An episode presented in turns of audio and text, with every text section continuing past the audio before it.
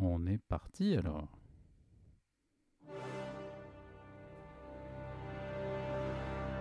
Bon d'Arbour.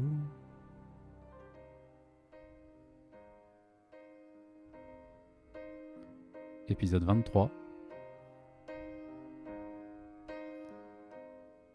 Skyfall.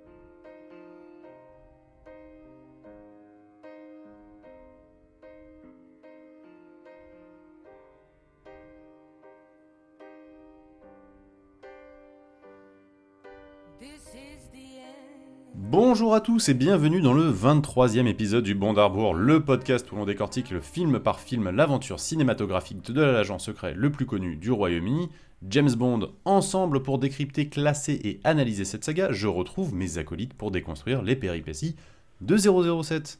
Il ne peut pas boire son apéro sans un scorpion sur la main. Bonjour Manuel. Bonjour les amis. Et qui vous dit que c'est sa première fois? Bonjour Frédéric.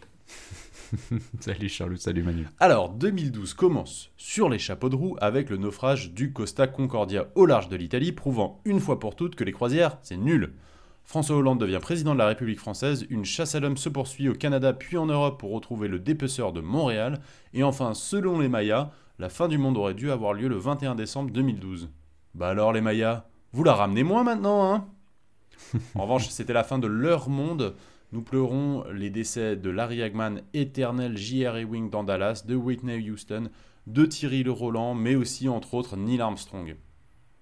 Alors j'ai l'impression de me transformer en Stéphane Bern en vous annonçant les naissances d'Athéna de Danemark, quatrième enfant du prince Joachim de Danemark et de Marie Cavalli, ainsi que celle de d'Estelle de Suède, fille aînée de la princesse héritière Victoria de Suède et de son époux le prince Daniel. Et aussi sur euh, une autre note, si mon fils, le fils d'un couple d'amis, est aussi né en 2012, et si un jour il se trouve une autre passion que Transformers et Spider-Man, peut-être qu'il se tournera vers James Bond. En tout cas, on lui souhaite. Coucou Simon. on le souhaite aussi, oui. En 2012, on chante en onomatopée apparemment, on se trémousse sur Takata de Takabro, de, sur Gangnam Style de Psy, sur Bara Bara Bere Bere d'Alex Ferrari, sur Asei Usei Tipeago de Michel Tello, sur tous les bons accordéonistes euh, dans le métro parisien. Mais revenons en France en se souvenant du groupe star de la vague Baby Rock avec Bébé Brune et leur titre Coups et blessures. Tu me plaques comme une affiche au mur. Je porte plainte pour coups et blessures. J'étais à deux doigts de finir fou de toi fou de toi. Ah, mais des années que j'attendais que tu me dises ces paroles, Fredo. Mais je comprends, Charles, je comprends. Et puis voilà, on a une pensée pour, euh, pour toute cette vague, les, les Nast, les plasticides. Ouais, les Second Sex. Et, et même Steve Estatov. Ah putain, qu'est-ce qui devient Bon, bref, côté Ça- grand écran. Ça, je ne sais pas. je ne sais Certes, pas. le popcorn coule à flot l'été avec la sortie d'Avengers. Certes, Quentin Tarantino revisite l'histoire avec Django Unchained. Certes, on va devoir se taper une nouvelle trilogie du Hobbit et on n'est pas content. Certes, il y a Cloud Atlas et 9 ans après, je ne sais toujours pas quoi penser de ce film. Certes, il a la sublime palme d'or Amour de Michel Haneke, mais en vrai, on s'en fout de tous ces films. Le seul qu'on attend sur grand écran, qu'il fasse un retour triomphant après 4 longues années d'absence, c'est Skyfall Alors qu'est-ce que ça raconte Skyfall, Charlot? Alors écoutez, je pourrais passer les prochaines minutes à vous résumer grossièrement le film. Faire quelques blagues par-ci par-là, réussir à caser un Ils font tout péter Même si pour une fois, c'est James, c'est pas James qui fait tout péter. hein. Alors je connais ce film par cœur. Messieurs, vous connaissez ce film par cœur également. Même nos Oui. auditeurs les moins férus de 007 connaissent plutôt bien ce film. Alors je vais plutôt résumer un autre film sorti en 2012 où Daniel Craig a revêtu le smoking de notre agent secret préféré. Une belle journée d'été à Londres, nous voyons un black cab se diriger vers le fameux Buckingham Palace. Les gardes gallois sont en place, les badauds tentent de les faire rire, sans succès évidemment.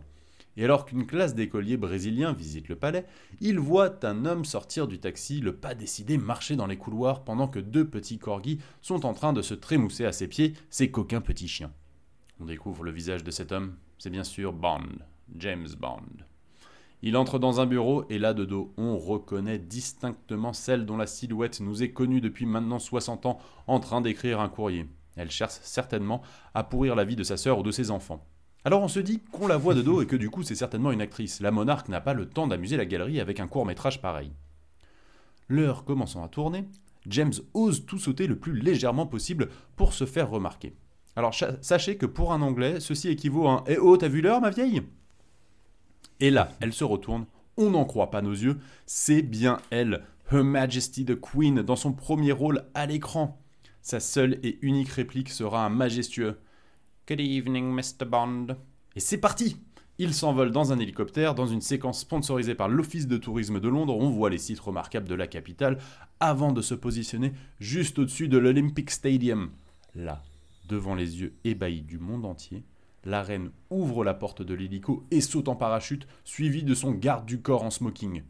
Certains diront montage habile et cascadeur habillé en rose. N'écoutez pas ces personnes, vous n'avez pas besoin de ce genre de négativité dans votre vie. Les fameux parachutes à l'effigie de l'Union Jack apparaissent, la musique de Monty Norman et John Barry retentit dans le stade, standing ovation pour la reine. Les Jeux Olympiques d'été de Londres 2012 peuvent enfin s'ouvrir. Et il nous reste une question. Elisabeth II, Bond Girl ou pas Bond Girl? Et maintenant, Ah. on refait le Bond.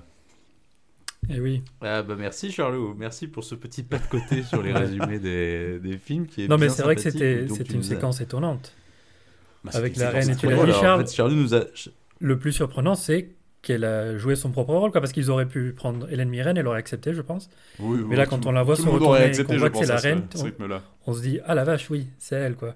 Alors voilà, donc juste pour resituer donc, dans le contexte, c'est effectivement une partie de, de, la, de tout ce qui a été fait donc, pour la cérémonie d'ouverture de- des, des JO de Londres en, en 2012, C'est ça. où il y avait effectivement, donc on a, ça a permis, voilà, il y a eu plein de, de- On a revisité un peu le patrimoine culturel euh, anglais dans cette, euh, dans cette cérémonie d'ouverture. Ah, Il y a plein de, de guests assez, assez fameux qui ont, qui ont participé. Il y avait Rowan Atkinson notamment, il y avait Kenneth Oui. Branagh. Enfin, Il y avait un plein- hommage plein de à la gens comme ça qui étaient NHS, dedans. il y a- un hommage à la Voilà, sécurité eu- sociale euh, anglaise. Franchement, ils sont très ça, très fans voilà, de leur système il- de santé, donc euh, bravo.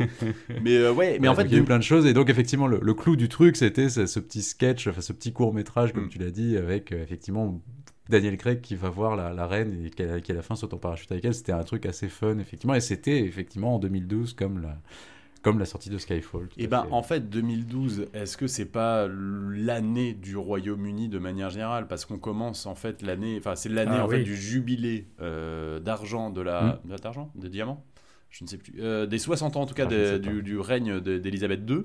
Donc euh, il y a toute une procession au mois de juin, puis après pendant l'été. euh, c'est, ce sont les, ma- les, les magnifiques jeux d'été euh, à Londres et qui se passent extrêmement bien. Et donc c'est une énorme vitrine euh, pour euh, le Royaume-Uni. Et en Bien plus, sûr. cette année-là, on a le retour de James Bond après 4 ans euh, bah, en fait, de, de disette de James Bond. Et ça faisait longtemps, enfin ça faisait quelques années qu'on l'avait pas vu. On a envie de le revoir et Ouais. il revient en plus à l'écran avec un film, mais qui dépasse toute entente en fait, toute attente en tout cas. Oui, alors c'est vrai qu'en plus c'est encore un film qui a été compliqué parce qu'il y a encore eu des histoires avec la MGM euh, qui étaient en faillite, ça a encore retardé la production, donc ce qui explique Oui. aussi pourquoi on a, qu'on a quand même 4 ans entre les, entre les deux films. Il y avait évidemment une attente parce qu'on était, on restait un peu sur notre fin parce qu'on avait eu un super film qui était Casino Royale Mm. et puis un film beaucoup plus décevant qui était Quantum of Solace, donc on avait envie vraiment de, voilà, de revoir Craig parce qu'on savait que Craig n'était pas le problème de Quantum of Solace. On, on savait que Craig était vraiment un bon James Bond, donc on avait envie de le revoir dans un bon film. Mm. Euh, et puis en plus, bah là, c'est vrai qu'on voilà, on est sur autre chose puisqu'on a, un- on a un réalisateur qui est quand même Sam Mendes, donc on a un vrai, pour une fois, on a un réalisateur vraiment, euh, voilà, très très chevronné pour faire un James Bond. Alors c'est vrai pas un spécialiste de l'action non plus, Alors, mais pas un spécialiste de l'action, mais, mais quelqu'un qui. Enfin, c'est.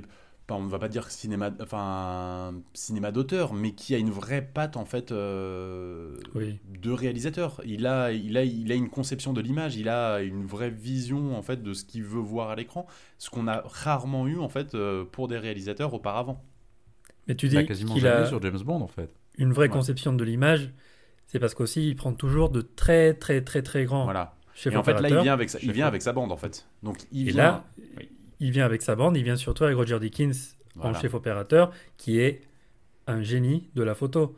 Ça. On n'avait pas Mm. vu ça depuis Freddie Young qui avait euh, fait Laurence d'Arabie et qui avait fait la photo de On ne vit que deux fois. Et là, on prend Roger Dickens qui a fait la plupart des films de frères Cohen et plein d'autres euh, grands films de, depuis. de- enfin, il travaille depuis les années 80, je pense. Il est britannique.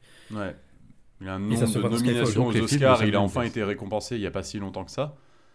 Et... Ouais, pour Blade Runner et 1917, ouais. De Sam Mendes. Exactement. Et c'est- c'était c'est c'est amplement mérité, mais euh, c'est vrai que voilà. Et en fait, dès le, dès le début du film, on, on sent qu'on est en train de regarder, le- enfin à mes yeux, le plus beau des James Bond en Ah, fait, mais- euh, en termes d'image. Mais facile.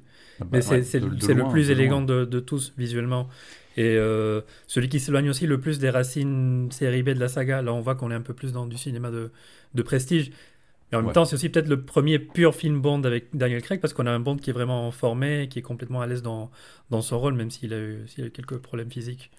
Eh ben oui, et, et moi ce que je, je- je trouve hyper intéressant dans ce film, et on va rentrer dedans assez vite parce qu'on a plein de trucs à dire et parce qu'on adore Ouais. ce film en fait, euh, c'est que c'est le plus bondien des films en fait, c'est des, enfin, des films de Daniel Craig en tout cas.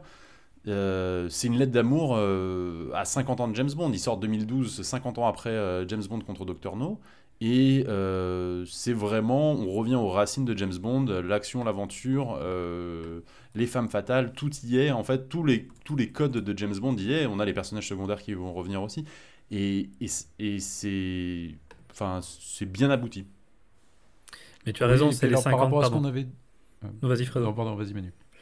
Non, je disais juste, le... ce qui est intéressant aussi, c'est que il y avait déjà eu en fait cette, euh, cette question de l'hommage euh, dix ans avant, donc sur Meurt un autre jour, Mhm. où ils avaient justement essayé de faire des références euh, au- à 40 ans de la saga, et c'était des références qui étaient quand même généralement assez lourdeaudes et assez ce que j'allais dire. Et alors que là, justement, dans celui-là, il y a aussi beaucoup de références, parce qu'on Mhm. est sur un film anniversaire des 50 ans de James Bond, mais toutes les références sont beaucoup plus subtiles, beaucoup plus fines. Elles sont pas du tout appuyées par la réalisation, elles sont parfois un petit peu à observer comme ça de temps en temps. Mais justement, je trouve que c'est un film qui est beaucoup plus intelligent, euh, qui, qui sait justement d'où il vient et qui sait ce qu'il doit au passé de la, de la saga, mais qui sait le faire d'une façon vraiment Avec, voilà, avec modernité et, avec, euh, avec en, modernité ouais. et modération aussi. oui aussi, oui. Mais euh, donc, si on commence ce film, on commence donc avec ce premier plan en fait dans un couloir, avec euh, donc Ouais. euh, et en fait, enfin même une silhouette qui arrive au loin, donc un peu cet hommage euh, à l'espion qui m'aimait. On voyait cette, cette silhouette un peu arriver au loin euh, en Égypte, mais on- en fait on reconnaît tout de suite que c'est James Bond en fait de loin. Mais oui, il n'y a pas de Gone Barrel, mais ce premier plan est Gone Barrel-esque. j'ai Oui, je suis d'accord. Mm. C'est vrai, ouais. Il arrive. Alors, on aura le. Gone Barrel à la fin.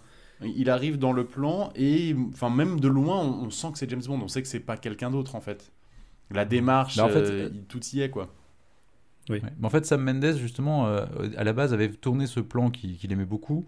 Et au début, il voulait mettre le gun barrel avant. Et en fait, ils se sont rendus compte que ça faisait vraiment doublon Ouais, de mettre Mhm. les deux à la suite, en fait. vrai. Et que justement, comme tu disais, Manu, comme ce plan est tellement gun barrelesque d'une certaine façon, avec voilà, James Bond qu'on qu'on voit au loin et puis qui s'approche. Et, et du coup, voilà, c'est pour ça qu'ils ont décidé de repousser le gun barrel à la fin et de d'ouvrir le film sur ce plan-là, qui est effectivement un, un super plan, déjà, ne, ne serait-ce que par la, la lumière et par, puis par la gueule de Craig. Qui c'est ça, il arrive là, vers la fait, caméra et on arrive sur un, on va dire un gros plan sur, euh, sur son regard en fait. Et puis en Ouais. fait, quand tu Ouais. filmes de près le regard de, de Daniel Craig, en fait c'est assez fort en fait. Il a des yeux bleus assez euh, Ouais, perçants carrément. et, Carrément.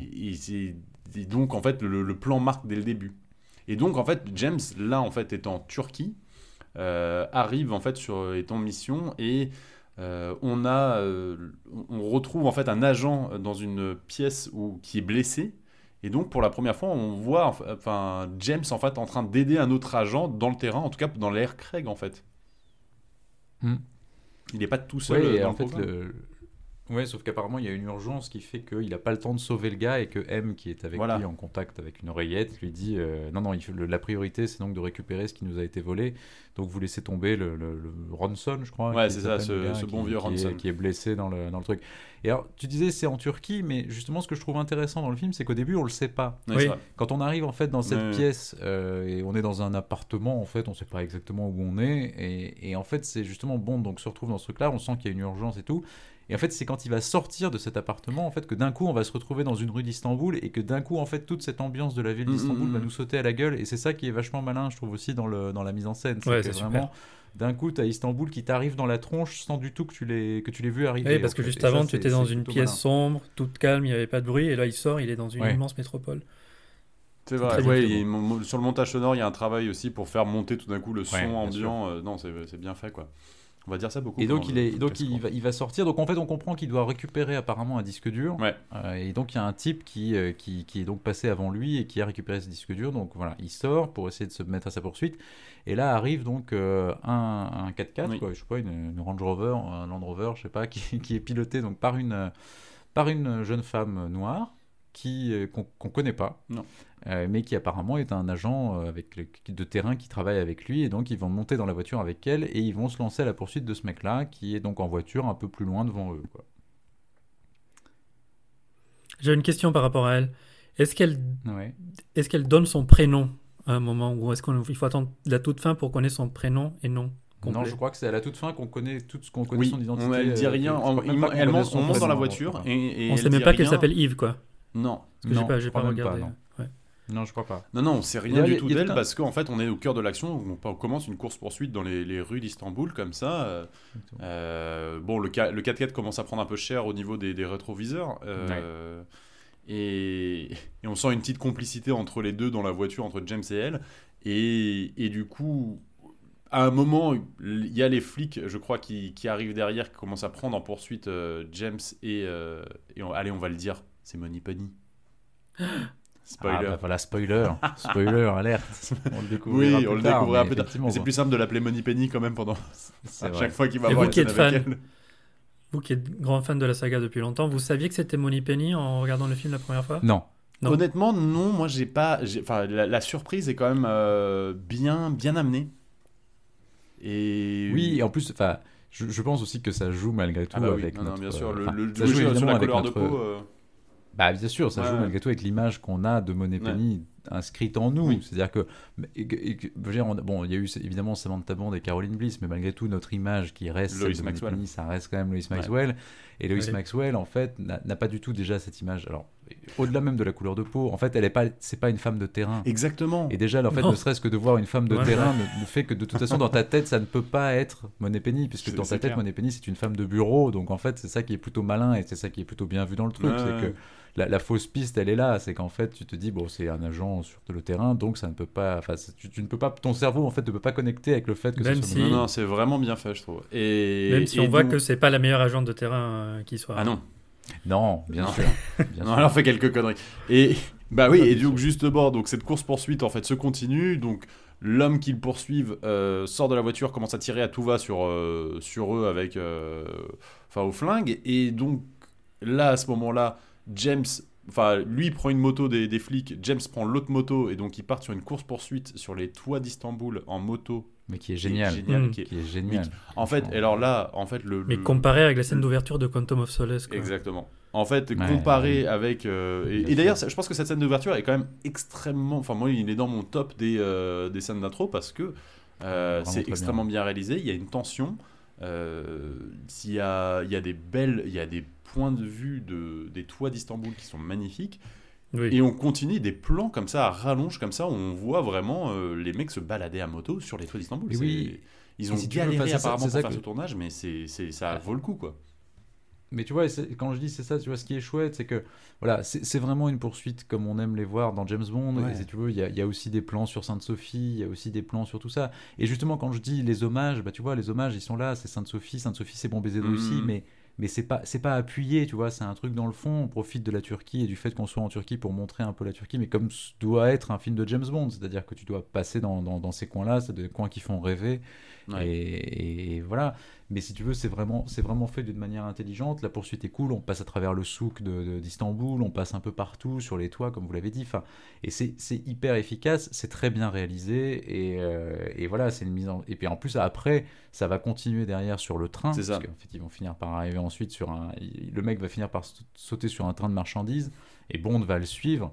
Et là, Ouais. on arrive alors encore dans une surenchère, mais qui est plutôt fun aussi. Et où en fait, Bond se retrouve sur un wagon. Dans le wagon, il y a une espèce de pelleteuse. C'est ça, lui, il, le mec essaie, il commence- le mec essaie il- de déconnecter les wagons. Et James décide de, de- de rallier les deux wagons en fait en, en foutant la pelleteuse sur le wagon. Encore une fois, James oui. euh, pas vraiment dans la demi-mesure, mais euh, non, mais c'est c'est- génial. ouais, voilà. C'est génial en fait. C'est fun Ouais, en fait. C'est vraiment du fun pur, mais c'est très bien fait, c'est très bien filmé. À côté de ça, donc t'as Monet Penny qui, qui les suit en bagnole le long du train. c'est ça. En, toujours, avec M dans l'oreillette, comme ça, en train de décrire ce qui se passe. Et donc, euh, les gens ça. Au MI6 sont en train de se dire euh, Quoi? Pas- Enfin, comment Ça, et où même elle en fait a un peu de mal à trouver les mots pour décrire ce qui se passe euh, pour M et effectivement ça c'est plutôt c'est plutôt marrant aussi Ouais.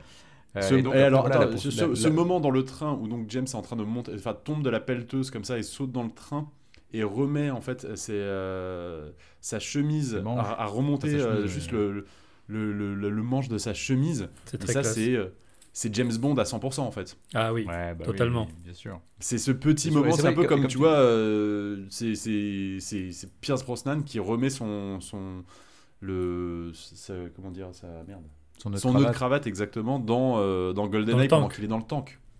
Voilà. Ouais, ouais, exactement On y est. Mais et, de- et du coup, c'est ce que tu disais Manu aussi. C'est vrai que c'est vraiment ce qui prouve aussi que dans ce film-là, Daniel Craig est vraiment un James Mhm. Bond euh, fini entre guillemets. Ouais. quoi. C'est vraiment, il est le personnage et là, il y a plus de doute. c'est- Il est James Bond et voilà, c'est pas un James Bond en devenir, c'est clairement James Bond. Et donc là, il va y avoir une baston ensuite sur les toits du train. Mhm. Euh, donc voilà, là encore une fois, une baston sur le toit du train, ça peut être une petite référence à Octopussy, mais encore une fois, c'est pas c'est pas appuyé, c'est pas souligné, tu vois, c'est une baston sur un Oui. train. Ils font pas des, il y a pas un gros clin d'œil sur. Ah, Il n'y a pas un œuf de Fabergé qui se balade comme ça dans l'arrière-plan. Oui, voilà, c'est ça. Il faut, il y a pas, tu vois, il y a pas un, il y a pas un clown qui passe tu vois, derrière. Ah, ça va très bien. voilà. Donc c'est non mais voilà, je trouve Ouais, que ça c'est quand même plutôt plutôt bien foutu. Et donc après bah voilà, baston sur euh, baston sur le train. Euh, bah, Bond se fait tirer dessus d'ailleurs, on l'a pas dit. hein, mais Oui, ça, voilà, c'est ça, il Patrice, donc, il est voilà, un peu- le- il est un peu blessé par le fameux Patrice, ouais, effectivement. qui- On peut, le on peut pour, dire euh, que quand même c'est le pire nom pour un tueur à gages ever, Patrice. Patrice. Oui, oui. Patrice. Bonjour, Oui, c'est pas terrible. je suis pas- Patrice et je suis ouf, venu pour vrai. tuer des gens. Ok, super. Et donc, donc le fameux Patrice, donc il y a cette espèce de disque dur autour du cou d'ailleurs qu'il a volé donc. Et, euh, et donc en fait Moneypenny pendant ce temps-là va prendre un peu d'avance sur le train ou en tout cas va se mettre ça, un peu sur sur un- un point de vue un peu en hauteur pour avoir un point de vue pour pouvoir tirer sur euh, sur Patrice. Et donc elle va arriver, donc elle va voir de loin le train arriver. Bond et Patrice sont euh, sont en train de se foutre sur la gueule sur le toit du train. Au-dessus Euh, d'un Moneypenny pont, sur un pont, un aqueduc. euh, Voilà, exactement. Et Moneypenny dit qu'elle a une possibilité de tir pour, pour éliminer Patrice, mais que c'est pas net, puisque évidemment elle peut toucher Bond, puisqu'ils sont en train de se battre au corps à corps, donc en fait, le, voilà, c'est pas gagné. Et M dit, bah, allez-y, Tirez. tentez, enfin, essayez, tirez. Take the shot, take the bloody shot. Et, euh, et, évidemment, Moneypenny va tirer et elle va toucher Bond. Oups. Et Bond va tomber du haut de l'aqueduc Ouais. et euh, faire une chute vraiment, euh, je sais pas, Assez 50 mètres. vertigineuse, ouais. Et ouais, Voilà. bon, heureusement que c'est James Bond et qu'il s'en sortira, mais quand même, enfin. On a, on- et encore une fois, un peu hommage aussi au Sean Connery où on commence oui. le film en pensant que James Bond est mort. C'est un peu ça aussi ici, Mhm. mais ça, enfin, ça marche. Enfin, moi, je sais pas. Le, Mais oui, ça mais, marche. mais surtout, enfin, honnêtement, moi je trouve que quand, euh, quand Moneypenny dit Agent Down, t'es presque un peu ému. Bah, c'est ça, Enfin, Il y a, oui, y oui, a un truc, un peu tu fort. sais quoi, qu'on va quand même passer le film avec lui, mais quand même, sur le moment, t'es un peu genre, en fait-.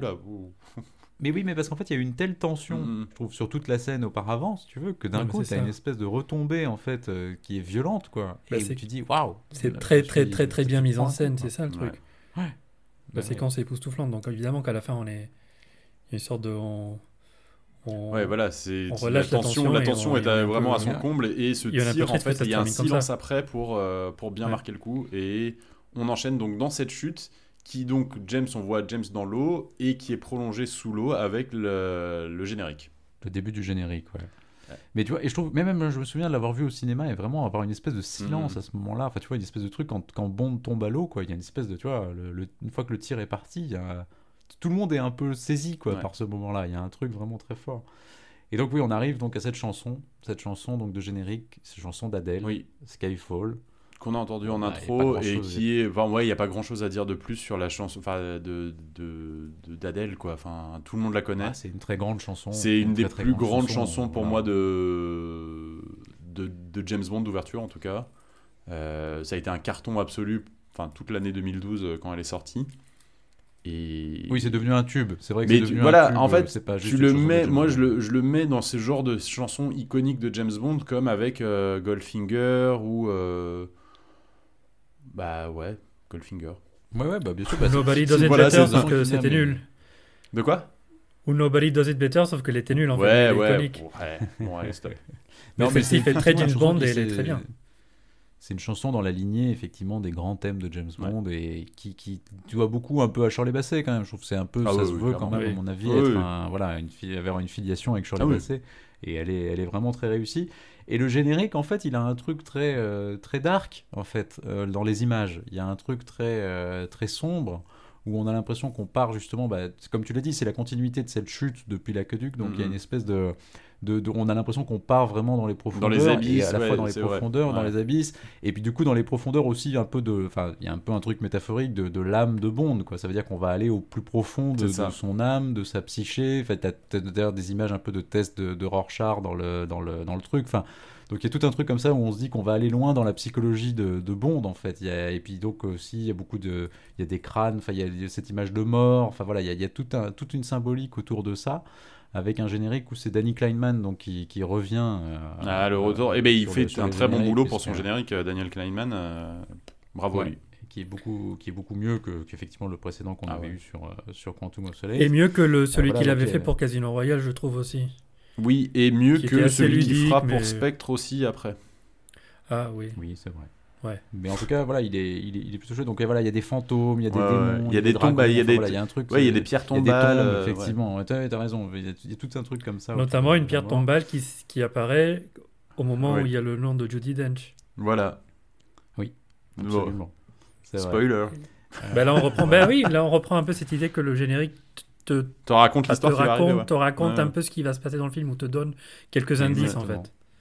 Et donc, au- donc au scénario, il y a toujours nos amis donc euh, Neil Purvis et Robert Wade, et puis qui sont rejoints sur ce film par euh, par euh, John Logan, qui est notamment l'auteur de d'Aviator, d'Hugo Cabret, voilà. De Gladiator, ouais. Un, un- un- enfin, un scénariste qui a de la bouteille et on, on sent que, Mm. encore une fois, Neil Purvis et Robert Wade ont besoin d'avoir euh, cette épaule, euh, comme ils avaient eu pour, euh, pour Casino Pour Casino Royale Royale. et, Ouais. et pour d'autres films où quelqu'un qui a fait, qui sait écrire un scénario euh, pu- puisse venir leur, euh, enfin les, les soutenir en fait dans dans, dans la construction de, de l'histoire de Bond en fait. Bah, je- en fait, je pense que c'est des gens qui ont surtout besoin de de- d'aide sur les sur les personnages en fait et sur la psychologie des personnages ouais, et tout sur le voilà. Je pense que c'est des gens qui savent à peu près construire une histoire de Bond, Ouais. mais je pense qu'après ils ont du mal à voilà. Je pense que c'est des gens qui ont besoin d'être un peu enrichis sur euh, sur tout ce qui est un peu psychologie, euh, voilà. Et donc quand tu leur mets un scénariste un peu plus confirmé, voilà, ça permet d'approfondir un peu ces choses-là et je pense que ça, ça n'en est que, évidemment que mieux. Ouais. Euh, donc voilà, donc on arrive donc au MI6. On est donc dans une euh, soirée pluvieuse, donc on retrouve de la pluie. Ah, deuxième fois qu'on a de la pluie. bien que la deuxième fois qu'on voit de la pluie. Euh, et donc on a M qui écrit la nécro de, donc, de Bond. voilà. Euh, elle va à une messe. Donc alors apparemment, je sais pas, on a même enterré Bond en fait. Euh, Elle revient de la messe apparemment et elle va rendre compte à une commission. Elle va devoir rendre compte à une commission. Elle va rencontrer Mallory. Mallory qui est joué Oui. par euh, Ralph Fiennes. Ah, on adore. Voilà, qu'on adore. Et en fait, on va comprendre en fait ce qu'était cette liste, enfin cette, cette espèce de disque dur donc, qui a été volé. C'est en fait une, une- un disque dur sur lequel il y a la liste de tous les espions euh, de l'OTAN. Ouais, de l'OTAN. Voilà, de l'OTAN. Ouais. Alors tu dis, c'est vrai que c'est peut-être un peu con de la mettre sur un disque dur, mais euh, bon, ça c'est un autre. Ouais, c'est un et autre ça, alors ça ressemble Mais- aussi un peu à la liste des euh, dans Mission Impossible le premier.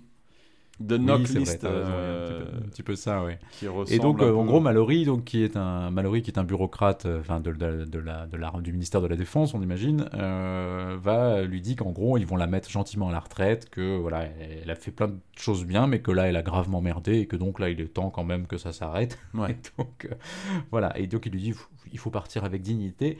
Et là, en gros, elle lui dit, écoutez, balèque la dignité. moi, Ouais. j'ai un boulot à finir. Voilà, j'ai ma merdé, mission, je vais rattraper le coup. ouais. Donc, je vais finir ce truc-là. Et, euh, et donc là, dans la voiture, en fait, donc elle repart. Et dans, la voiture, elle est avec Tanner, donc dans la, dans la Mm. bagnole.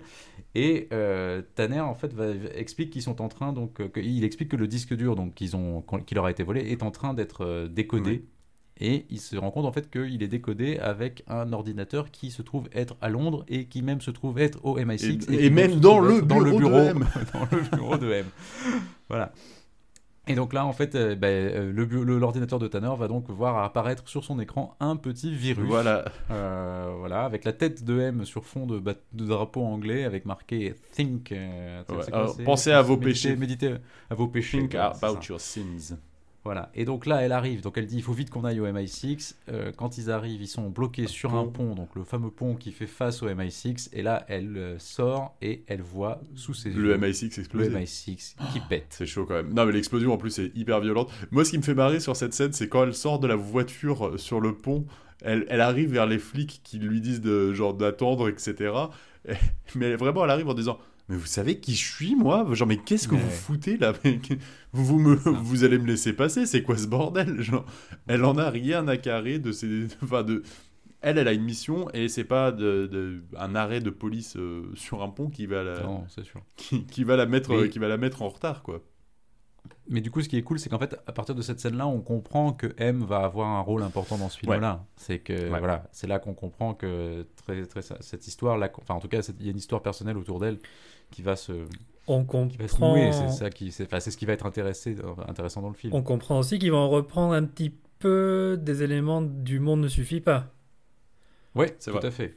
Parce Bah, qu'on avait, on l'explosion avait déjà déjà vu du le. ouais. MI6 Mm. L'explosion du MI6, Ouais, bien c'est un peu comme le, le monde ne suffit pas finalement. Bah, et la relation spéciale que. Enfin, la relation. Les relations de M vont rentrer dans le scénario euh, comme, euh, comme ce film-là. ouais. Bien sûr. Voilà. Donc là, en attendant, on va retrouver notre ami James Bond, Mm. qui, euh, voilà, donc qui, qui, a, qui a pris quand même un coup sur la gueule. hein. Ça, il a, il a l'air, il a l'air fatigué, fatigué. Oui, mais ça n'empêche pas de sauter une nana euh, sur une île déserte. Oui. Enfin, pas C'est déserte. ça, bah, c'est comme ça, on ouvre en fait, on, on ouvre en fait la scène avec lui en, en plein débat avec euh, une jeune demoiselle. Euh, mais en fait, on coupe très vite sur le côté, euh, on voit l'après, euh, l'après Zeba, on va dire le post-coït. C'est ça. Et, euh, C'est ça. Et Donc James avec, euh, avec euh, le regard vide au loin comme ça, mais une Heineken, à, des une, une Heineken à la main quand même parce qu'il faut pas déconner. Oui, c'est vrai. Bon placement de produit là et la nana mais qui est en Voilà, pas mais enfin- moison devant James et James qui en a rien à carrer qui se barre. C'est ça. Enfin qui surtout qui- on voit quand même qu'il prend, il prend des médocs ouais, il est, euh, il Ouais, on quand voit même atteint. qu'il prend des médocs, qu'il est pas en forme. Le soir, il se barre, il la laisse pour aller au bistrot. Il va sur un, un bar de plage où il fait des jeux à boire avec des scorpions sur la main. Enfin bon, voilà, Chéri, euh, C'est vraiment chéri, je vais pas je vais, je- je vais acheter un paquet de clopes et il est jamais revenu James quoi. C'est ça. Et donc le lendemain matin, en fait, tu le retrouves dans le même Oui, bar, apparemment. toujours en train il de a picoler. passé la nuit là, il est toujours en train de picoler, et puis il, il attaque tôt, hein, on est au lever du jour, et il redemande un petit coup d'alcool, donc tu sens quand même que c'est pas, pas la grande forme. Et alors heureusement, il est quand même sur un bar, heureusement, vive, vive, la, vive la mondialisation, euh, le, même sur un bar de plage, dans un truc obscur, Yes. t'as quand même Il y a CNN qui ouais, passe. c'est CNN qui passe. Ouf. Wolf Blitzer. Et du coup, Ouais. voilà, il voit CNN qui, euh, qui donc annonce bah, justement l'explosion du MI6, euh, et là, il se dit... Ah, il y a un truc- ouais, va falloir quand même que je me sorte un peu les doigts du cul là et que je rentre à la maison quoi. Exactement. Voilà. Donc on enchaîne sur, euh, sur M qui elle donc va parce qu'en fait il y a des morts, il y a eu des morts hein, Oui, dans l'explosion du MI6 donc euh, voilà Donc donc, il y a M y a plusieurs agents qui sont morts en fait, euh, voilà. voilà. Et encore une Et fois, cette scène est marquante parce que tu vois les drapeaux en fait de l'Union Jack sur les cercueils et la, la scène est frappante en fait quoi. Exactement. Et donc elle dit qu'elle va trouver les coupables et elle rentre chez elle. Et évidemment, elle rentre chez elle et qui, comme par hasard, il y a encore Bond qui s'est faufilé chez elle et qui l'attend. C'est un peu un running gag d'ailleurs. Bah ouais, mais je trouve ça drôle. En fait, elle lui il- dit si vous rentrez encore chez moi, je vous tue. Bah en fait, euh, bah, il le refait parce qu'il a rien à foutre. Et bon, lui, là, il s'est permis, il s'est permis de, de, de, se- de se servir en fait dans, dans son cabinet, dans, son, dans son petit tiroir à alcool, hein, clairement. Oui. Il a bouteille à la Oui, main. oui, oui, a- Ah oui, il a, il a clairement bien picolé quand, il a, quand elle Ah ouais, arrive. ouais, hein. ouais. Il, est, il est déjà bien, bien, voilà. Donc évidemment, il s'engueule un peu, il lui en veut, il lui dit qu'il l'a abandonné, qu'il a fait, qu'il a, qu'elle, a autorisé le tir pour que, voilà. Et que, voilà, enfin, qu'elle avait écrit une nécro assez nulle à son, à son, à, à son Voilà. nom, sympa. Voilà, donc en gros, il lui dit bon, très bien, mais il dit bon, je reviens quand même, et il dit bon bah je vais rentrer chez moi, et là elle lui dit ah bah oui, mais vous savez, on a vendu votre appart, on a vendu tous vos biens puisque vous étiez Bah mort. ouais. Et que vous avez vous personne, avez- vous avez pas de famille directe. Bah c'est ça. Et donc elle, donc elle lui dit vous auriez dû passer un coup de fil en fait. Oui.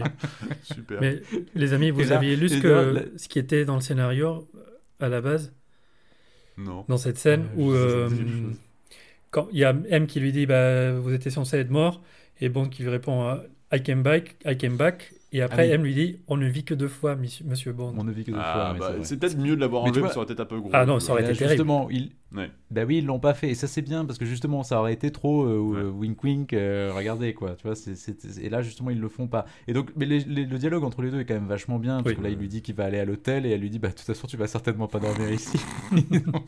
Euh, Ah, le- la, pyjama, la pyjama party M et James Bond, et- euh, non. Non, merci. elle n'aura pas lieu. Elle n'aura pas lieu. C'est Mais voilà.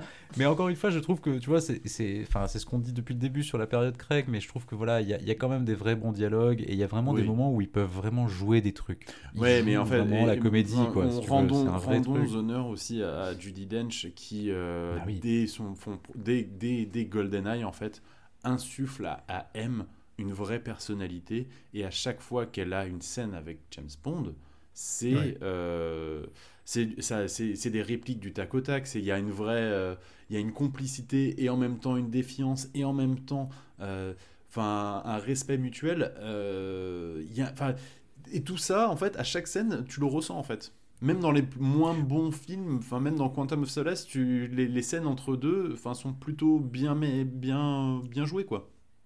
Bien sûr, bah oui, et c'est, chouette justement d'avoir fait ce film-là où elle a une vraie importance Ouais. et où justement tu- ça te permet encore plus de voir à quel point Judi Dench est une grande comédienne. Ouais, quoi, c'est parce que dans ce rôle-là, Eh elle, oui. voilà, elle a l'occasion, en- enfin, elle, elle- elle le montrait déjà comme tu le dis dans certaines scènes, dans certains petits bouts de scènes qu'on avait dans les, dans les James Bond précédentes, que ce soit avec Craig ou même avec Brosnan. Mais là, dans ce film-là, voilà, elle a, elle a le rôle qu'elle, qu'elle mérite et qui est un peu, je trouve, le le juste retour des choses euh, par rapport à ce qu'elle a apporté à la, à la franchise. Et justement, la franchise le- le- la remercie d'une certaine Ouais, façon en lui proposant un rôle à sa mesure pour ce, pour ce dernier film. Quoi. Et ça, c'est plutôt chouette. On peut Donc même là, dire qu'elle était on- sous-exploitée, je pense, avant. Bah oui, justement. était GoldenEye, peut-être, Vous avez une longue scène d'intro.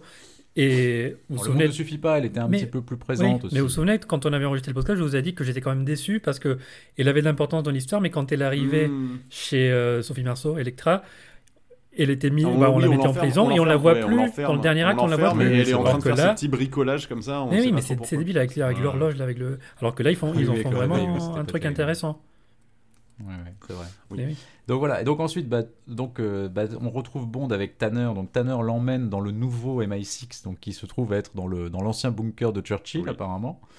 Euh, et là, Bond va faire des tests d'aptitude pour, euh, Bah, pour voir savoir s'il s'il peut le reprendre le, service. le service. ouais. Voilà. Et donc alors il va faire des tests. Au début, on a l'impression qu'il gère à peu près. Ouais. Et petit puis, à petit, fait- ouais, au fil des tests, en fait, on se rend compte Voilà, que le mec ça. est complètement à la ramasse en fait. Ah bah il est complètement cassé en fait. Le mec est voilà donc euh, il- à un moment il fait des exercices de, de, de tests physiques et puis à un moment donc euh, on croit que ça va et puis dès que tout le monde s'est barré Il s'effondre. s'écroule comme une merde parce qu'il en peut plus. Il fait des tests au tir, il est nul à chier Ah, mais ouais. même quand il arrive Tu à, vois la à main- 2 mètres de la tu vois la cible, il main pas. trembler et tout, c'est c'est génial. Ouais. Il est plus du tout dedans quoi. Voilà et puis on va lui faire faire des tests euh, psychologiques donc avec un avec un psy qui va lui demander des, des associations d'idées. Euh, et où il va y avoir notamment euh, où il va lui demander si je vous dis M, il va répondre bitch, qui est quand même Voilà. Alors qu'en plus, elle, elle est en train de l'observer derrière une vie de Santin, donc euh, voilà, ce qu'il doit savoir de toute façon, et c'est pour ça, je pense qu'il le dit. Oui. Et il finit par une- un, dernier mot qui est Skyfall, Ouais. justement, donc un mot qui est jusque-là assez mystérieux, puisqu'on ne sait pas ce que c'est. Et donc il répond euh, classé, je Ouais, crois. done. euh, pour Skyfall, done, voilà, c'est ça. Donc, euh, mais ça a l'air de le perturber quand on lui dit Ah oui, oui, il a un temps d'arrêt, il fait il de quoi tu- de voilà. quoi tu- Mais il doit le répéter, le mec il interroge, il le dit deux fois. Ouais. Ouais. Voilà, exactement. Euh, Mais c'est- Bon, alors il va aussi. C'est Ouais. quand même, c'est quand même, ce genre de moment où en fait on sait pas ce que veut dire le titre, etc. Et que, enfin, c'est de la, la bonne construction scénaristique de petit à petit, on commence à mettre des petites euh, graines comme ça pour te, pour te faire dévoiler ce qui va arriver après. Et, et, enfin, je trouve ça euh, assez brillant en termes de, de scénario, de construire petit à petit, de dire, attends, on va mettre une petite graine là, on va en mettre après une ici. Hmm. Et Ouais, après, on raison. te fait découvrir dans l'acte 3 ce que ça veut dire, quoi. Exactement. Donc alors Bond, euh, Bond s'était pris en fait, le- on l'avait dit, hein, il a été blessé par, euh, par Patrice pendant, Oui. le, pendant leur affrontement sur le train. Donc il lui a tiré dessus et donc euh, Bond en garde une espèce de séquelle à, à l'épaule et il va justement, comme il en a marre, de, voilà, il va en fait s'ouvrir carrément la, la blessure au couteau pour sortir les, les, les plombs en fait, enfin le- la balle, les plombs qu'il a pris dans l'épaule pour les faire analyser. Euh, et donc il va, les, il, va les demander, il va demander une analyse et il va en profiter pour euh, recroiser Monet Oui, mais alors, pardon. Ça fait six mois quand même qu'il a, qu'il a ce plomb dans. Il a du plomb dans l'aile quand même, James Bond. C'est ça. Pardon. Bah oui, Pardon pour ce. bon, Jusque-là, il avait pas. Non, non, mais c'était bien. Il a, il a pas eu Mais quand même, ouais, de- six de mois quand même sans se dire, bah tiens, j'ai peut-être enlevé le truc qui me gêne à l'épaule. Ouais. Bah, C'est-à-dire qu'il n'avait pas vraiment besoin de tirer jusque-là, il n'a pas vraiment besoin de bosser, donc là il se rend compte qu'en revanche il est quand même un peu diminué, donc il est peut-être temps de, de- de se remettre un peu au boulot et donc d'enlever les trucs qui le gênent. Euh, et donc il va recroiser Monet Penny qui va lui demander pardon, elle va lui expliquer que du coup elle a été suspendue de terrain et qu'elle est plutôt dans un, dans un truc de, de bureau et qu'elle maintenant elle assiste donc le fameux Mallory qu'on Oui. a vu avant, donc qui est Ralph Fiennes. Et en fait, elle est- Et, on, on euh, dirait pas que trop que James est trop énervé contre elle? Non. Il lui en vraiment. veut, mais un, pas trop. Sachant qu'elle lui a tiré dessus quand même, mine de rien, qu'elle aura, qu'elle aura pu le Ouais, tuer, mais quoi. bon, euh, Mais en même temps, il sait que c'est pas vraiment de sa faute, que M lui a dit de Oui, tirer, voilà. donc à un moment. euh, Je pense qu'il en veut plus à M. Mais il y a hein, une petite. fait. Voilà, en fait, il y a, il y a, euh, des, des petites répliques entre deux, il y a une petite complicité de. euh, enfin, ça n'a pas, ça n'a pas touché euh, d'organes vitaux, euh, ça Ouais. va. Et donc, donc voilà, donc Bond, M va présenter euh, Bond à, à Mallory. Oui. Mallory, en gros, va lui dire vous êtes, vous êtes sûr que vous êtes encore euh, opérationnel? Parce que vous savez, il n'y a pas de honte à dire qu'on qu'on n'y arrive plus. Hein. Franchement, il n'y a pas de honte. Donc, euh, si, en revanche, il y aurait une honte à, à pas le dire si on n'y arrive plus. et, là, M dit non, non, non, mais Bond a réussi les tests, euh, Ouais. à peu près. Allez, on va dire qu'il y a 11 sur 11,5 sur Voilà. 20, ça passe. C'est ça. Ce qui est bien, mais pas, mais ce qui est bien, mais ça pas va. top. Exactement. Euh, et donc, euh, voilà. Et donc, ils expliquent qu'ils ont analysé la balle euh, Oui. qu'il a trouvée donc dans son épaule. Et en fait, c'est utilisé par un certain nombre. C'est une arme qui n'est utilisée que par un certain nombre de gars euh, dans, le, dans, dans le, dans le milieu. et donc, on lui montre des photos des gens qui sont susceptibles d'utiliser ces trucs-là. Et donc, il reconnaît donc le fameux Patrice qui lui a. Et est-ce que c'est pas un peu hommage à l'homme au pistolet d'or d'avoir ce genre de balle ou de pistolet, on va dire, euh, qui n'est utilisé que par certains tueurs à gages dans le monde un entier? petit- Un, petit peu, t'as raison, c'est vrai, ça peut être un peu, un peu ça. Moi, Surtout un qu'en plus, on ça. retourne après en, en Chine et euh, Oui. dans ces coins-là, qui sont aussi les coins de, de, de l'homme au pistolet d'or au début, enfin, où il y Ah, avait bah Hong oui. Kong et tout ça. Là, on donc, va euh, du coup à. Shanghai. Donc là, on va à Shanghai, puisqu'on sait que ce mec-là donc, a apparemment un contrat à Shanghai euh, prochainement. On sait qu'il doit s'y rendre, Mm. donc on, on va envoyer Bond euh, à sa rencontre. Euh, et là, donc d'ailleurs, avant qu'il y aille, Tanner dit Ah oui, vraiment, il a réussi les, les tests Bond? Et M dit Non, non, mais pas du tout. Faux. Il, il les a complètement C'est foirés. faux. Euh, ouais. Et on Donc lui dit, mais avant, de partir, avant de partir à Shanghai, Ah bah oui. on lui dit tiens, vous avez rendez-vous avec le nouveau quartermaster. Eh oui. Et oui. Et, et là, en fait, la National- c'est en fait c'est ce qui manquait en fait dans Casino Royale et dans Quantum of Solace, c'est qu'il nous manquait un petit Q. Eh ben, exactement. Et donc il va à la National Gallery. Oui. euh, pour, euh, où il va se foutre devant un tableau, donc qui est un tableau de, de Turner. De Turner, oui. Ça, on, va, on va aller quand même sur du classique hein, quand même. hein. On va aller quand Oui, même oui, sur va- un des plus grands peintres britanniques. Ça va, on n'est pas dans le truc Voilà. trop obscur quoi. C'est ça. Et donc c'est un tableau qui représente donc le- un bateau qui s'appelle le Téméraire. Voilà. Donc un, un- un tableau de, de Turner. Et donc il attend devant ce tableau et là arrive un, un, je- un jeune homme, un, un- quasiment un ado en fait. Enfin, Ah oui, bah, c'est un ça, peu, mais c'est- vrai oui. quasi- enfin, voilà. C'est quasiment un adolescent. Il est à la fin de son adolescence, ouais. Voilà, et vraiment le geek. Et, euh, et avec, avec un dialogue d'ailleurs assez sympa, justement, sur le, le- la, la différence entre, entre l'âge, euh, la, la valeur, enfin voilà. le- C'est et ça, entre euh, l'expérience, l'âge. euh, et Ouais, puis c'est le ça. côté, le, le- le terrain, Ouais, et puis ouais. le, le, le derrière- ce que tu peux faire sur le terrain, est-ce que tu peux faire derrière un ordi, enfin voilà, Mm. et là, là, où Q donc lui explique qu'en gros il peut faire plus de mal depuis son ordi que, que, que lui en, en des mois sur le terrain. Et, et oui, Ouais, James il lui répond qu'il faut quand même quelqu'un sur le terrain pour appuyer sur le bouton à un moment, quoi. Exactement. Voilà, Mais- donc, euh, donc il y a en un petit fait, côté ouais. hockey boomer en fait de, de- Ah oui, oui, de- de. Q en fait sur ce, truc-là, mais qui est plutôt qui est plutôt marrant.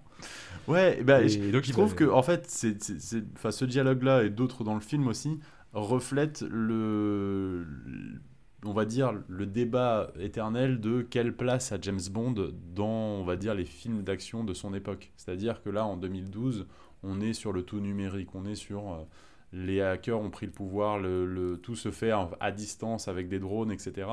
Et quelle est la place de James Bond dans tout ça? Est-ce que c'est pas encore une fois un vieux dinosaure qui ne, enfin, qui ne sait que faire du terrain et qui n'est que là pour, enfin, pour tuer tout le monde euh, sur place? Et, toute cette thématique du film, en fait, entre le vieux et le nouveau, en fait, va être reflétée euh, euh, dans la construction du film.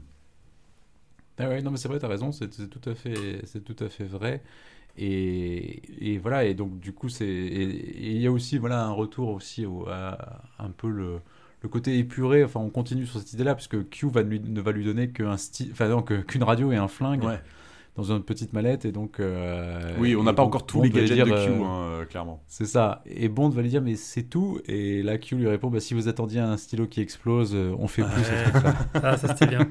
Mais ce qu'il a retenu du vieux Voilà. Q, c'est le fait de lui dire bah, ne détruis pas mon matériel. Quoi. C'est clair. Oui, c'est ça. Ouais. ramenez, ramenez-nous ça en un seul morceau. oui. Ce qui est drôle, en plus, surtout sur, vu que c'est un flingue et une radio, Ouais. c'est d'autant plus, euh, c'est d'autant plus absurde, mais c'est, mais c'est assez drôle justement. Bah, ce nouveau Q, donc interprété par Ben euh, oui, Whishaw, en fait, Whishaw, Wishaw. euh, qui est top. marche beaucoup. Ouais, il est top et il marche beaucoup mieux que euh, que John Cleese dans Ah bah, Le Monde oui. ne suffit pas. euh, Bah ouais. C'est il, Et, a- et- euh, et- il, a- il en a fait deux, non? Et, il en a fait deux. Il a fait un autre jour aussi. euh, Ouais. Dormeur un autre jour. Un autre jour, Ça marche bien mieux parce qu'on est sur un nouveau personnage et, et dans l'esprit du reboot de l'ère Craig, en fait, c'est mieux de prendre quelqu'un de plus jeune et de, euh, et de partir sur cette vague-là, en fait. Quoi. Oui, mais surtout qu'en plus, enfin, on peut, on va pas revenir longtemps sur John Cleese, mais et malgré tout l'amour, tout l'amour qu'on porte à, à John Cleese, Ah, et il y en, en a fait, ce beaucoup. qui n'allait pas, je pense. non, mais ce qui n'allait pas dans le personnage de John Cleese, c'est qu'il était nul.